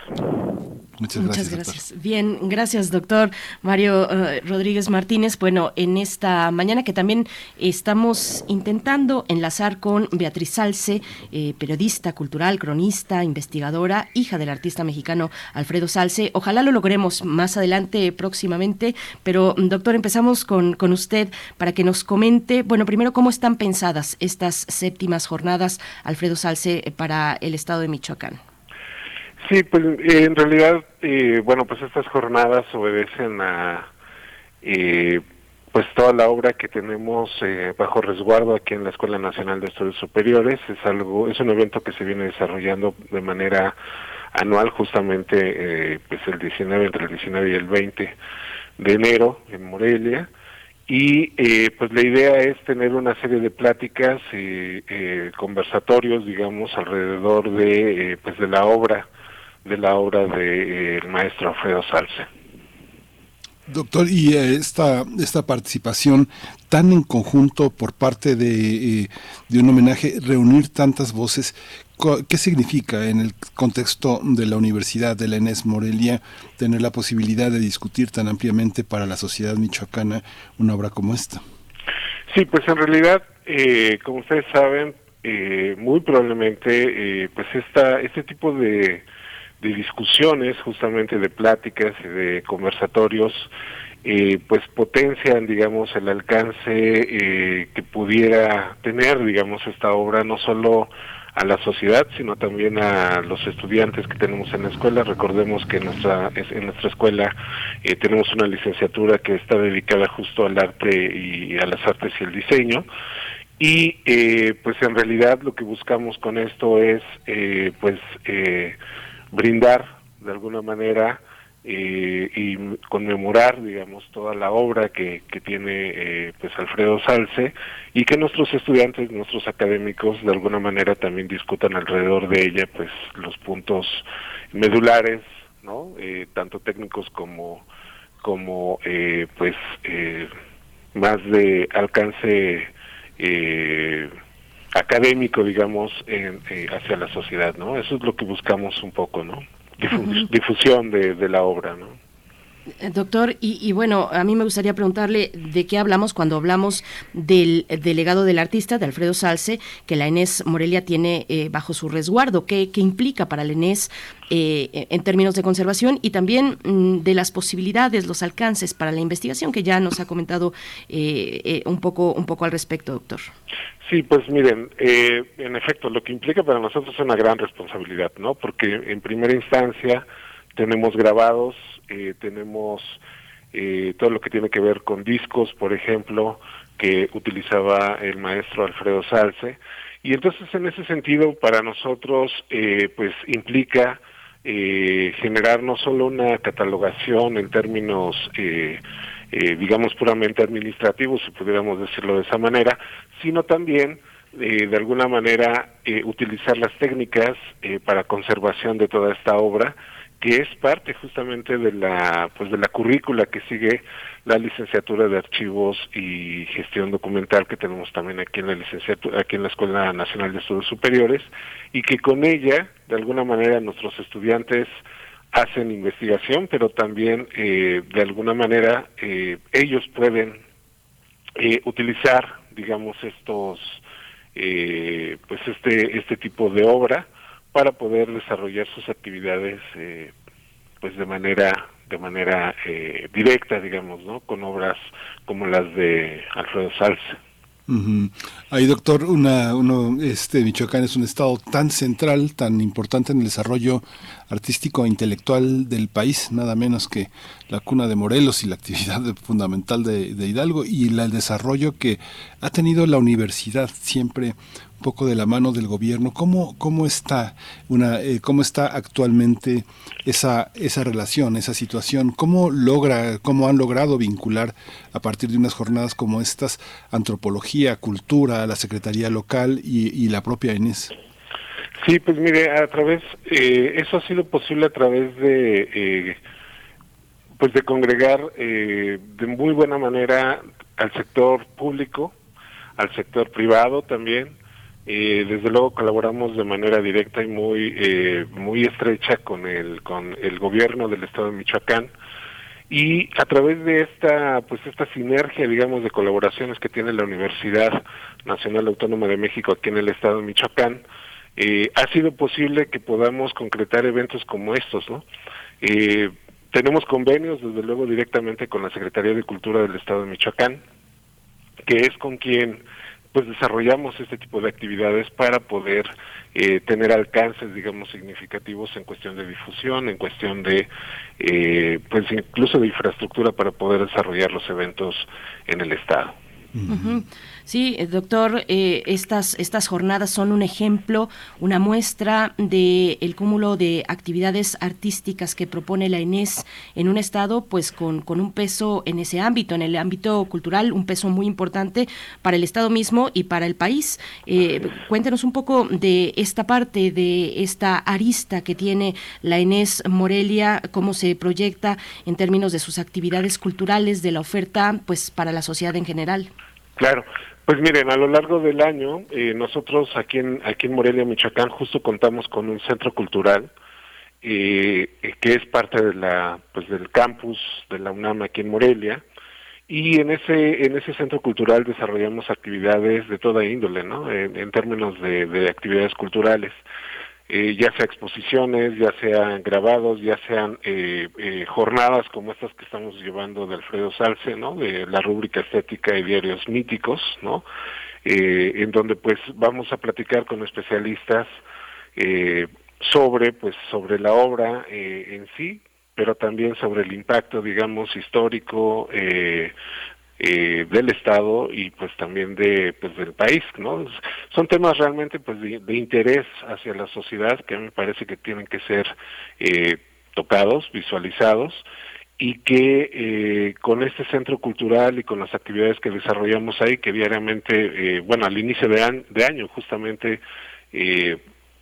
tratamos de llevar toda una agenda de actividades en donde permitimos que de alguna manera eh, tanto Difusión UNAM como eh, la Secretaría de Cultura y eventos propios que desarrollan nuestros académicos en torno a sus actividades y sus quehaceres diarios aquí en Lenes Morelia, conjuntemos todos esos eventos y potenciemos de alguna manera la difusión de la cultura en el Estado. En un momentito va a entrar ya Beatriz Salce, pero bueno, también quería preguntarle, doctor, hay una parte de la obra de Alfredo Salce que está en contacto pues con el con el con el grabado, con el Museo de la Estampa. ¿Cómo hacer, cómo hacer en una cómo darle esta personalidad propia a una escuela como la que usted dirige, como un centro como el que dirige, frente al poder tan avasallante que tiene difusión cultural de la UNAM? ¿Cómo generar un discurso cultural propio? ¿Bajo qué consenso se hace? ¿Cómo participa la comunidad eh, michoacana?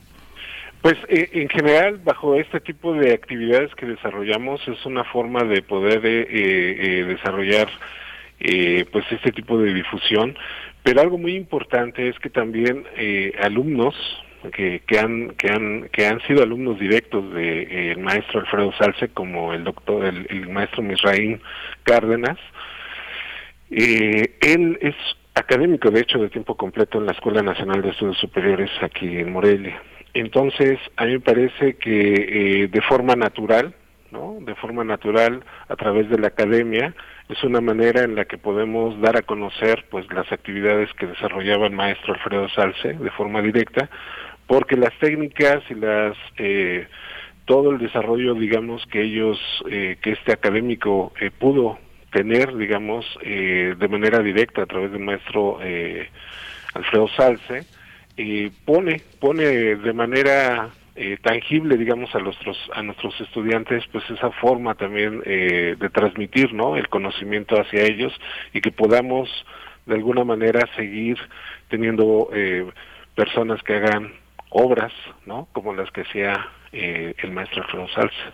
Sí, Sí, gracias, doctor Mario Rodríguez Martínez, director del ENES eh, Campus Morelia. Y ya nos acompaña Beatriz Salce, periodista cultural, cronista, investigadora, hija del artista mexicano Alfredo Salce. Gracias por estar esta mañana. Beatriz Salce, muy buenos días. Bienvenida. Ya estamos adelantados en esta conversación muy interesante que propone no solamente para la sociedad michoacana, sino para el país completo estas séptimas jornadas Alfredo Salce, rúbrica estética y diarios míticos. Bienvenida, Beatriz Salce. Muchísimas gracias. Un saludo para todo primer movimiento, para el lector, el rector Mario Rodríguez, a todo el auditorio. Buenos días. Muy buenos días, gracias y bienvenida.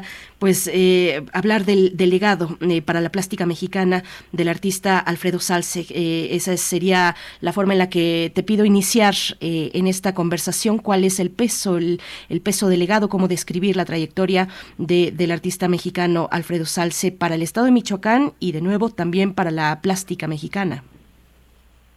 Mira, yo te diría que fue un hombre que se dedicó a la pintura en, cuerpo y alma prácticamente 80 años de su vida. Él empieza a, a pintar ya con mucha seriedad a los 15 años. Esto no quiere decir que no lo hubiera hecho antes, desde chiquito, y lo hace hasta el último día de su vida, que fue el 19 de enero de hace 20 años. Y en todo ese tiempo es no solamente un testigo de la historia, sino también podemos decir una especie de, cronista visual y también un, un hombre muy cercano a la vida cotidiana, lo cual eh, la, la, lleva a un pues a hacer algo más importante que lo que conocemos como como la cotidianidad, como la rutina, como algo que como sucede siempre, pues ya ni vemos. Él ayuda a poner la mirada en eso. Le toca participar en, en movimientos culturales muy importantes que marcan en gran medida el derrotero cultural, como es la LEAR, la Liga de Escritores y Artistas Revolucionarios, que surge en 1933, y después unos pocos años después, el TCP, el legendario Taller de Gráfica Popular, que, que bueno, se, se funda, lo funda él junto con otros, siempre en esta cuestión colectiva. No era un hombre de individualidades, era un hombre de comunidad, de colectividad. Y este taller de gráfica popular fija muy claramente su postura contra el fascismo, el fascismo que estaba ascendiendo en Europa. Estamos hablando que, que ya se veía desde aquí, desde México, años antes de que estallara la, la Segunda Guerra Mundial. Posteriormente aquí en México le, le toca pues muchísimas cosas, participa en las misiones culturales, es fundador de, escuelas de, de arte, se dedica a la docencia eh, estando en, en Morelia, le toca el movimiento estudiantil de 1968, que bueno, sabemos mucho lo que ha pasado aquí en México, en Tlatelolco, pero a veces eso ha hecho que, que no veamos también lo que lo que sucedió en Michoacán. Entonces a Salce le toca vivir 95 años abarcar el, siglo XX, trabajándolo, pintándolo, atestiguándolo, compartiendo sus miradas, sus pensamientos con todos nosotros. Y es este el, legado que, que nos da. Sí, Beatriz Salce, qué, importante y qué valioso contar eh, con esta voz que también es testimonial. Eh, doctor Mario Rodríguez Martínez, bueno, son las séptimas jornadas, Alfredo Salce, y siempre es oportuno pues hacer un, balance de los saldos de las jornadas anteriores, eh, pues en términos de cómo estos eventos cohesionan, cohesionan a la comunidad, abren oportunidades para que el alumnado pues se pueda acercar y reconocer directamente la, la obra de un artista con esta trayectoria y este peso para pues para el estado de Michoacán, para su escuela, para la para la ENES, para la educación, digamos, eh, en general eh, de las artes plásticas. ¿Cuál es el balance de las jornadas anteriores, qué, decir y cómo, cómo repercuten pues en la organización de una de unas jornadas eh, de estas presentes jornadas, doctor. Sí, pues a mí me parece que el balance general eh, de las jornadas ha sido eh, muy positivo. justo platicaba con algunos académicos aquí en la escuela sobre sobre esto y, y, me parece que que eso ha logrado de alguna manera también transmitir, o sea, transmitir el conocimiento creo que es una, eh, hay que tener como, eh, pues mucha paciencia y mucha dedicación para ese tipo de, situaciones, sobre todo, eh, pues en lo que en la obra que dejó el, el maestro Alfredo Salce, eh, a mí me parece que los estudiantes han tomado y han, retomado muy bien esta, pues estas experiencias, digamos, a través del conocimiento de, eh, pues este tipo de eventos. Eh, y tan es así que tenemos muy buenos grabadores, ¿no? por ejemplo, aquí en la, en la escuela, los estudiantes retoman diariamente en los talleres que tenemos aquí en la pues, licenciatura de artes y diseño, la manera y la forma y las técnicas que de alguna manera transmitió el maestro Salce y eso eh, me parece que es, importante, ¿no? Porque deja trayectoria, deja escuela, eh, permite que también eh, los estudiantes y los académicos pues echen a volar la imaginación y puedan incluso proponer nuevas ideas para, para poder transmitir eh, pues lo que cotidianamente vemos en la sociedad, ¿no? Y a mí me parece que eso pues ha, sido un impacto positivo, ¿no? Eso eso ha permitido eh, pues que se transmita justamente la cultura, se difunda en el estado pues esta manera de pensar, de ser, de actuar como como lo era con el, el maestro Alfredo Salsa. Fíjate Beatriz que ah, hablábamos ayer sobre Vladi, sobre este gran artista eh, de origen de origen ruso, hijo de Víctor Serge, y la importancia que tiene el reconocimiento crítico, eh, conservar la memoria, trabajar en función de que el patrimonio esté vivo, esté dúctil entre la gente que pinta, que hace grabado, es importante. ¿Cómo ha contribuido las jornadas a establecer una relación crítica con el propio, eh, con el propio entorno, con la propia región, no solo Michoacán, la región, la región que tiene artistas plásticos muy sobresalientes y muchos jóvenes en el grabado? Ha contribuido enormemente porque, como, señala el, el doctor Mario Rodríguez, involucra a los académicos, involucra a los alumnos, pero involucra a la sociedad.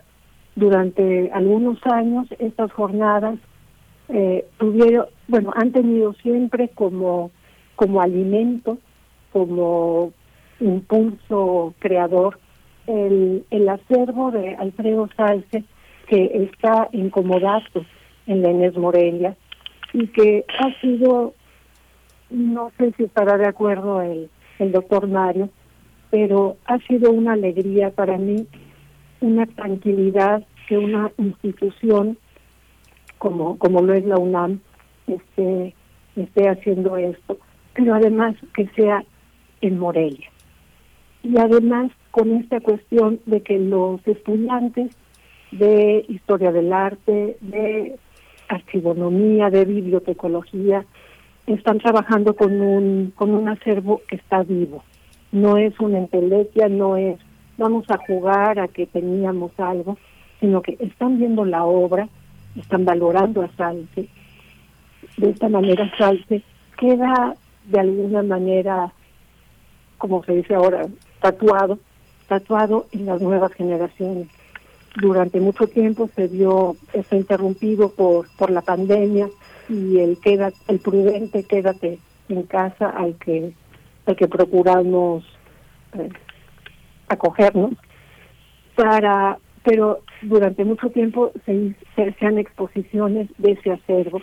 Entonces, permitía también a los jóvenes crear eh, un, bueno, pues todo un discurso museográfico, ver cómo se iba a presentar, hacer el trabajo de curaduría y, lo más importante, mostrarlo al público. Que la gente pudiera ver lo que no siempre se veía, lo que, lo que había estado guardado en caja, lo que había sido parte de, de una vida, pero mm, como no estaba enmarcado, como no estaba pues a la vista sobre una una repisa en una chimenea, pues casi no se conocía. Entonces, no solamente las jornadas organizadas por la ENES han hecho esto, sino que de un tiempo para acá y sobre todo cuando nos refugiamos en, en, en lo virtual, se ha podido contar con muchos especialistas que a partir de, una pregunta, a partir de, un, una propuesta de mirada, estudian la obra de Sal. Y eso es importantísimo, por supuesto, para recordar, como lo decía Miguel Ángel, pero también para ver más adelante. Es recordar, pero es también tener nuevas miradas, y esto no solamente para, como bien lo señalas, para los michoacanos, que de por sí ya es mucho, porque nepotismos aparte, me atrevo a decir que Salce es uno de los más grandes artistas de Michoacán y permítanme, de México. Y de México para el mundo. Cuando tú ves la obra de ciertos impresionistas y ves la obra de Salce, dices, hay mucho del impresionismo.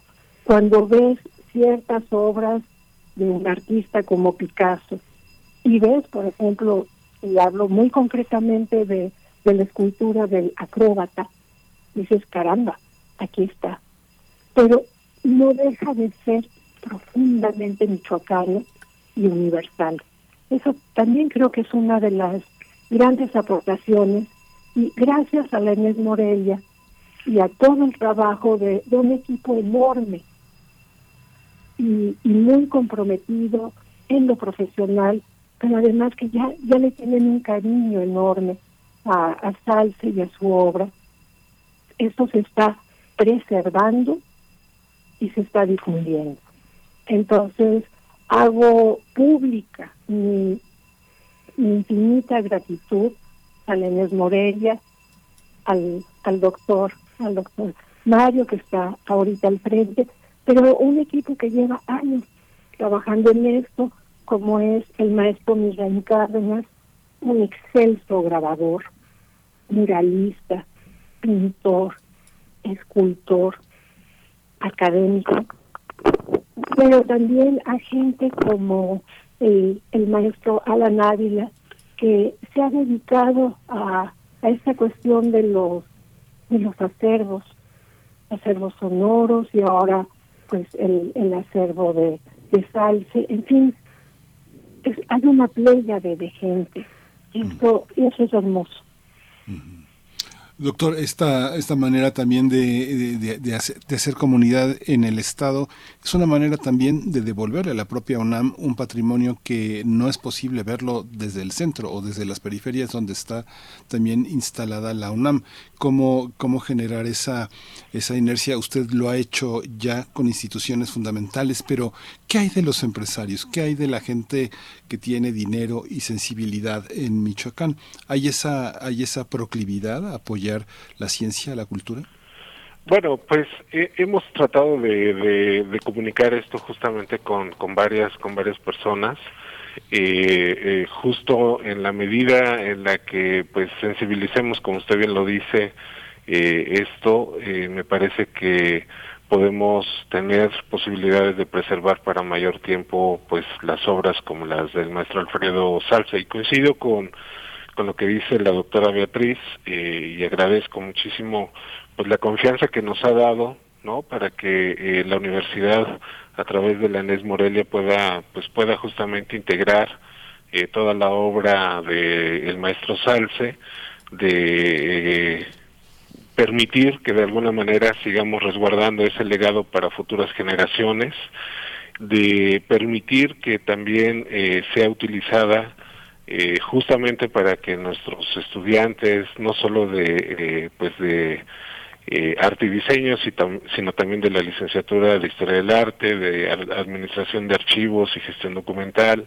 de alguna manera puedan tener acceso a la obra puedan enamorarse justamente de esas técnicas porque a mí me parece que es eso, o sea, me parece que a partir de el poder eh, visualizar, el poder tocar, el poder ver justamente una obra de tal magnitud, me parece que permite eh, generar también nuevas ideas y, y, potencia pues el conocimiento y además eh, justamente permite pues que esas personas poco a poco vayan transmitiéndolo, ¿no? De tal suerte que eh, pues eh, podamos un poco eh, sensibilizar a la comunidad, sensibilizar también a los empresarios, como usted lo, lo comenta, es pieza fundamental para pues para que esto esto pueda pueda pueda continuar, ¿no? Pues muchas gracias. Por último, solamente preguntar, eh, maestra Beatriz Alce, naturalmente estarás presente en estas séptimas jornadas eh, para el día jueves 19 de enero en el Museo Regional Michoacano con la conferencia Mirada Tula Tolteca, que nos puedas comentar un poco, eh, dar una introducción muy breve sobre, sobre, esta, sobre esta ponencia. maestra Beatriz, por favor. Muchísimas gracias bueno, en estos tiempos en que éticamente uno uno tiene que, decir las cosas, agradezco que, que me doctoren, que me maestren, pero nada más tengo la licenciatura. Entonces no no vayan a pensar que no vayan a pensar mal de mí. Pero, gracias por aclarar. Este, es, es un gusto poder presentar Tula Tolteca en Morelia. La Tolteca nace en el año 64 porque se, se estaba, estaban haciendo el Museo Nacional de Antropología e Historia de aquí de la Ciudad de México. Le piden a papá que haga una serie de grabados y cuando él ya los tiene listos, le, le dicen, ay maestro, pues es, qué bonitos le quedaron, pero qué pena, no los podemos imprimir porque no hay presupuesto. Entonces él se ofusca, guarda todo y no dice nada. Pasa el tiempo y pasan 33 años, nada más de darse cuenta de décadas. Llega un pues un amigo, llega René Arceo, michoacano radicado en Chicago, y, y grabador, pintor, y eh, mira el estudio y de repente le dice, oiga, ¿y estas placas que son? Papá le cuenta, y dice, oiga, por favor, permítame hacer una impresión de cada una para que veamos en qué estado están y, para que veamos. A partir de eso, en el año 97, la Tolteca se exhibe en Chicago. Después se exhibirá aquí en México, pero poco. Se exhibió hace en, el 2008 en, en Morelia, también en San Luis Potosí, en Chicago nuevamente, en Seattle en Estados Unidos, después en Hidalgo, afortunadamente pudo ir la Tolteca a Hidalgo, y ahora el que se pueda mostrar, después de haber estado la Tolteca en el Salón de la Plástica Mexicana para festejar uno de sus más importantes aniversarios de, creación, es que, una nueva generación, apostamos mucho por eso, pueda, pueda ver la Tolteca. Y esta obra que uno diría, bueno, pues es una obra viejita, dirían algunos, antigua, dirían así con más elegancia y benevolencia, pues no, no creo que sea ni antigua ni viejita, sino absolutamente vigente a la luz de lo que se está haciendo hoy por hoy, que es la novela gráfica. Entonces, eso también nos da una, una nueva mirada de Salce, que es su, su permanencia y, y, también esta cuestión de, de, ser absolutamente vigente. Entonces, eso es un poco de lo que vamos a hablar de la Tolteca cuando se presentó en el Salón de la Plástica, fue en febrero del 2020, poco después nos tuvimos que, guardar, pero esa vez contamos y fue muy, muy importante con la presencia de Alfredo López Orsi, fue su última aparición pública, y él pues presentaba la obra y así como era de generoso, nos estaba dando una, una clase magistral de antropología, de arqueología, de historia, mirando una obra plástica. Entonces, eso es, eso es un poco de lo que de lo que comentaré. Sí, gracias Beatriz Salce por esta participación. Mucha suerte. Mañana inician las conferencias. Muchas gracias, doctor. Muchas gracias, eh, doctor eh, eh, Mario Rodríguez Martínez, director de la ENES, de la UNAM, Campus Morelia, doctor en ciencias por la UNAM. Muchas gracias por su participación. Mucha suerte mañana y que concluyan en buen, en buen, en buen estado en la memoria del gran maestro Salce. Muchas gracias. Muchas gracias. Hasta, pronto. Gracias a ambos. En cultura.michoacán.gov.mx, en la sección de noticias, ahí encontrarán la programación completa también en nuestras redes sociales. Mañana la inauguración a las 4 de la tarde, seguido de inmediato de la participación de la doctora Mercedes Martínez con la ponencia La etnografía en las artes y el diseño. Bueno, pues eh, tres días de estas jornadas, de estas jornadas para reconocer el legado del artista plástico mexicano Alfredo Salce. Nosotros vamos, vamos con el doctor, ya estoy doctorando a todo el mundo, aunque él también, él sí está doctorado, pero no le gusta, creo, que le digamos doctor. Eh, vamos con Federico Navarrete. Primer movimiento. Hacemos comunidad en la sana distancia.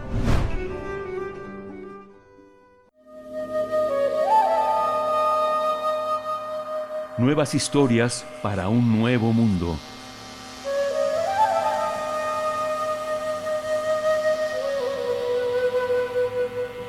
Federico Navarrete, bienvenido, con el gusto pues de, tener esta participación un poquito más tarde de lo acostumbrado, pero con el mismo cariño de saludarte eh, y la expectativa con este tema, la guerra de razas y robots. Federico Navarrete, bienvenido, buenos días.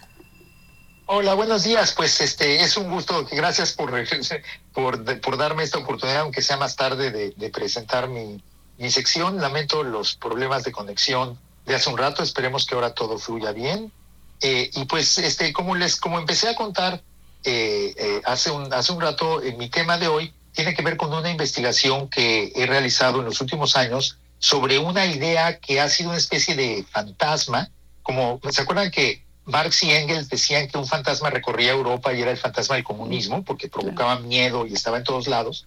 Bueno, pues en América, en el continente americano, más o menos al mismo tiempo que cuando Marx y Engels hablaban, este, en el siglo XIX y también un poco en el siglo XX y en el XXI con más fuerza inclusive, ha recorrido un fantasma, que es el fantasma de la guerra de razas. Es la idea, sobre todo vinculada con los pueblos indígenas afroamericanos, de que si estos pueblos que han sido tradicionalmente oprimidos y que hasta el siglo XIX, pues en particular los africanos, eran esclavizados, o sea, eran en su mayoría personas eh, esclavizadas, explotadas, vendidas, tratadas como mercancías, eh, había el miedo de que un día esas personas se levantarían en contra de sus amos y que eh, se levantarían con una furia terrible y destruirían a sus amos. Ese miedo era muy fuerte, por ejemplo, en Haití, donde el 97% de la población, en Santo Domingo, como se llamaba la colonia francesa antes de, de llamarse Haití, el país independiente, disculpen, en Santo Domingo, Santo Domingo, el 97% de la población eran personas de origen africano esclavizadas y entonces, pues el 3% que los esclavizaban, eh, pues tenían mucho miedo de que la mayoría de la población se levantara un día y los matara. Y luego, cuando en efecto sucedió la gran rebelión de, los de las personas esclavizadas y de las eh, personas de origen africano en Haití, en el, a finales del siglo XVIII, pues no sucedió eso exactamente, pero sí sucedió que terminó la esclavitud y que las personas eh, europeas tuvieron que dejar Haití. Entonces, a partir de, entonces, pues surgió un gran miedo en toda América Latina y en toda América, también en Estados Unidos y en Canadá, de que algún día estos pueblos que habían sido oprimidos por el régimen colonial y por los países independientes, los africanos o los indígenas, se levantarían y mm, tratarían de matar, de exterminar o inclusive de colonizar a las personas de origen europeo. En México, por ejemplo, cada vez que había una rebelión campesina, eh, las personas decentes, como Lucas Alamán, el gran historiador, la prensa de la Ciudad de México, y digo decente en el sentido de las personas que se creían decentes por una cuestión de su raza blanca, su estatus socioeconómico alto, su supuesta gran cultura, y los periódicos de la ciudad hablaban todo el tiempo que había una guerra de castas y que los indios, es decir, los campesinos, lo único que querían era matar a la gente decente como ellos y este, masacrarlos y imponer su poder y terminar con, con, la, con la raza blanca o con la gente decente. Esa ese fue la acusación que se hizo contra los mayas rebeldes en Yucatán, que por cierto nunca fue cierta, la acusación que se hizo en la Sierra Gorda contra los otomís rebeldes, la acusación que se hizo en Chiapas contra los chamulas, en, en todos los lugares donde hubo movilizaciones de poblaciones campesinas, siempre se decía que su objetivo no era obtener mayor justicia, no era tener derechos políticos, sino era acabar con la gente decente, matar a los blancos y provocar una guerra de razas. Entonces, guerra de castas y guerra de razas son un fantasma que recorrió América a todo lo largo del siglo XIX, que en el siglo XX fueron, ese fantasma fue soterrado por el éxito del mestizaje. De hecho, el mestizaje, por ejemplo, en México fue presentado por Francisco Pimentel y por otros pensadores como la única solución a la guerra de razas. O sea, si tenemos dos razas que una ha dominado la otra y que la otra algún día se va a vengar, pues la única manera de evitar que haya esa segunda guerra de la venganza es mezclar a las dos razas y ya tener una sola raza. Un poco la idea del mestizaje. Y todas estas ideas en el siglo XX se mantuvieron, les digo, la guerra de razas eh, fue opacada por estas nuevas ideas. Pero de todas maneras, yo recuerdo que en 94, cuando los zapatistas eh, eh, de Chiapas, cuando el movimiento, el ejército zapatista de liberación nacional se levantó en, San Cristóbal, en Chiapas y tomó San Cristóbal de las Casas, me acuerdo que hubo columnistas en la Ciudad de México que vaticinaron que volvería a haber sacrificios de doncellas en las pirámides, eh, no sé dónde, supongo que en las de, bueno, no sé, las de Teotihuacán, me imagino, que, y que los, los indios querían terminar con la civilización. Entonces, digamos que es un miedo que, que se mantuvo, aún en tiempos en que parecía que el mestizaje eh, eh, tenía éxito, y luego, en el siglo XXI, pues es evidente que la idea de la guerra de razas está de vuelta, ¿no? Finalmente, tanto Jair Bolsonaro como eh, Donald Trump han, eh, utilizan la idea de que hay una, un grupo de eh, extranjeros, en el caso de Estados Unidos, o de criminales, en el caso de, de Brasil, que quieren acabar con la gente decente, con la raza blanca, y que la raza blanca, pues lo único que tiene que, que puede hacer es defenderse y atacarlos. Entonces, este, el, y pues en mucho, en México, el otro día un comentador de estos que pululan por ahí, eh, tomó una, una, este, una pinta de la facultad que decía fuera White de la UNAM, una pinta de la Facultad de Ciencias Políticas de la UNAM, y este, y armó toda una idea de que ya en la UNAM estaban linchando a los profesores blancos y los profesores tenían miedo de siquiera ir a dar clases porque los alumnos los iban a agredir. O sea, montó toda una paranoia de guerra de razas a partir de una simple eh, pinta, ¿no? Entonces, como vemos, este miedo que surgió hace 200 años, pues es un miedo que sigue muy vigente ahora. Y pues yo en, mi trabajo estoy viendo pues un poco las dimensiones políticas, las dimensiones sociales y las dimensiones, este, inclusive, pues podríamos llamarlas psicológicas de este miedo, ¿no? Eh, una cosa que hay que señalar es que generalmente eh, en todas las investigaciones que he hecho, no he encontrado realmente un solo caso en que hubiera realmente una guerra de razas o de castas. Es decir, yo no he encontrado ningún movimiento de rebeldes campesinos, de rebeldes eh, eh, de personas esclavizadas, que hayan tenido como su objetivo matar a la gente blanca y terminar con ella, exterminarla. Eso nunca ha sucedido históricamente, pero lo que sí ha sucedido, que es muy interesante, es que la inmensa mayoría de las rebeliones o de los movimientos sociales de las personas de origen indígena o campesinas y de las personas africanas de origen africano esclavizadas han sido brutalmente reprimidas y se ha ejercido una violencia excepcional contra ellos. Por ejemplo, eh, eh, nuestros héroes, por no ir más lejos, Morelos mandó ejecutar a un general negro que era su rival político, eh, Mariano Tavares, afirmando que quería hacer una guerra de razas. Por cierto, Tavares no quería, digo, no tenía la menor intención de hacer eso, ¿eh? pero bueno, eh, de todas maneras fue pretexto para, para ejecutarlo. Y por otro lado, Bolívar en Venezuela mató a varios dirigentes eh, aliados suyos, los ejecutó, mulatos, eh, los ejecutó acusándolos de querer incitar una guerra de razas. Entonces, la guerra de razas ha servido más bien para eh, ejercer la violencia y justificar la violencia contra los grupos racializados a partir de la paranoia de que esos grupos quieren atacar a los blancos. Y bueno, eh, quería hablar de los robots porque justamente eh, el, perdón, ya creo que la explicación tendré que desarrollarla más en la siguiente intervención, pero básicamente, pues recuerdo que una de las fantasías de la ciencia ficción contemporánea es la imagen de la máquina, del robot, que en el momento en que adquiere autoconciencia y deja de ser una máquina y se convierte en algo parecido a una persona, porque tiene conciencia de sí mismo, en ese momento, según nos cuentan incontables películas y novelas, los robots van a asesinar a todos los seres humanos.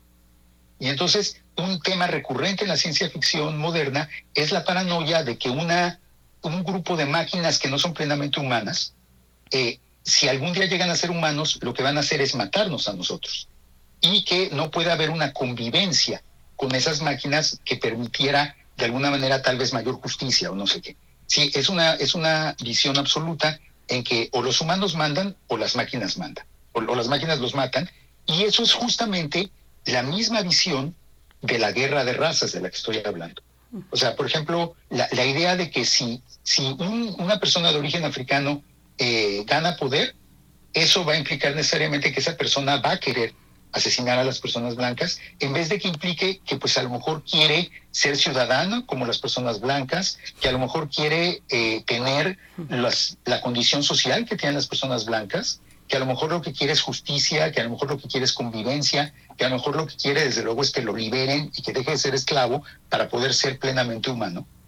Y eso es visto como una amenaza de que quieren matar a las personas blancas. Entonces es muy interesante cómo en el fondo esta analogía entre la, la, fantasía del robot que nos va a asesinar en cuanto sea en cuanto piense como nosotros y de la persona esclavizada que nos va a asesinar en cuanto le demos libertad, en realidad de lo que hablan es de una paranoia intrínseca de la pues de la cultura occidental capitalista que ha sometido a todo el mundo, ¿no? Y pues uh -huh. en los próximos meses espero compartir con ustedes más de estas reflexiones y ver diferentes instancias y diferentes casos de esta pues de este miedo, de este fantasma que no deja recurrir de recurrir nuestra vida cultural, social y política en, en los últimos 200 años. Sí, pues muchas gracias Federico. Lo que haces también es poner eh, sobre la mesa la metáfora, desenmascarar la idea de polarización y sus justificaciones y sus miedos. Te agradecemos mucho toda esta, toda esta visión y toda esta imaginación para observar fenómenos tan contemporáneos y tan viejos, tan arcaicos. Muchas gracias Federico. Eh, este es un placer, Miguel Ángel, y pues nos vemos en dos semanas y seguiremos conversando. Gracias. Gracias, Federico Navarrete. Pues va a ser muy interesante seguir este hilo. Nosotros estamos ya para despedirnos. Bueno, pues con esto, fantasmas y fantasías a modo, muy convenientes a la hora de pues negarse a soltar los privilegios. Pero bueno, con esto nos despedimos, Miguel Ángel. Muchas gracias. Muchas gracias. Esto fue Primer Movimiento. El mundo desde la universidad. Radio UNAM presentó Primer movimiento. El mundo desde la universidad. Con Berenice Camacho y Miguel Ángel Gemain en la conducción. Rodrigo Aguilar y Violeta Berber, producción. Antonio Quijano y Patricia Zavala, noticias. Miriam Trejo, coordinación de invitados. Tamara Quirós, redes sociales. Arturo González, operación técnica. Locución, Tessa Uribe y Juan Staca. Quédate en sintonía con Radio UNAM. Experiencia sonora.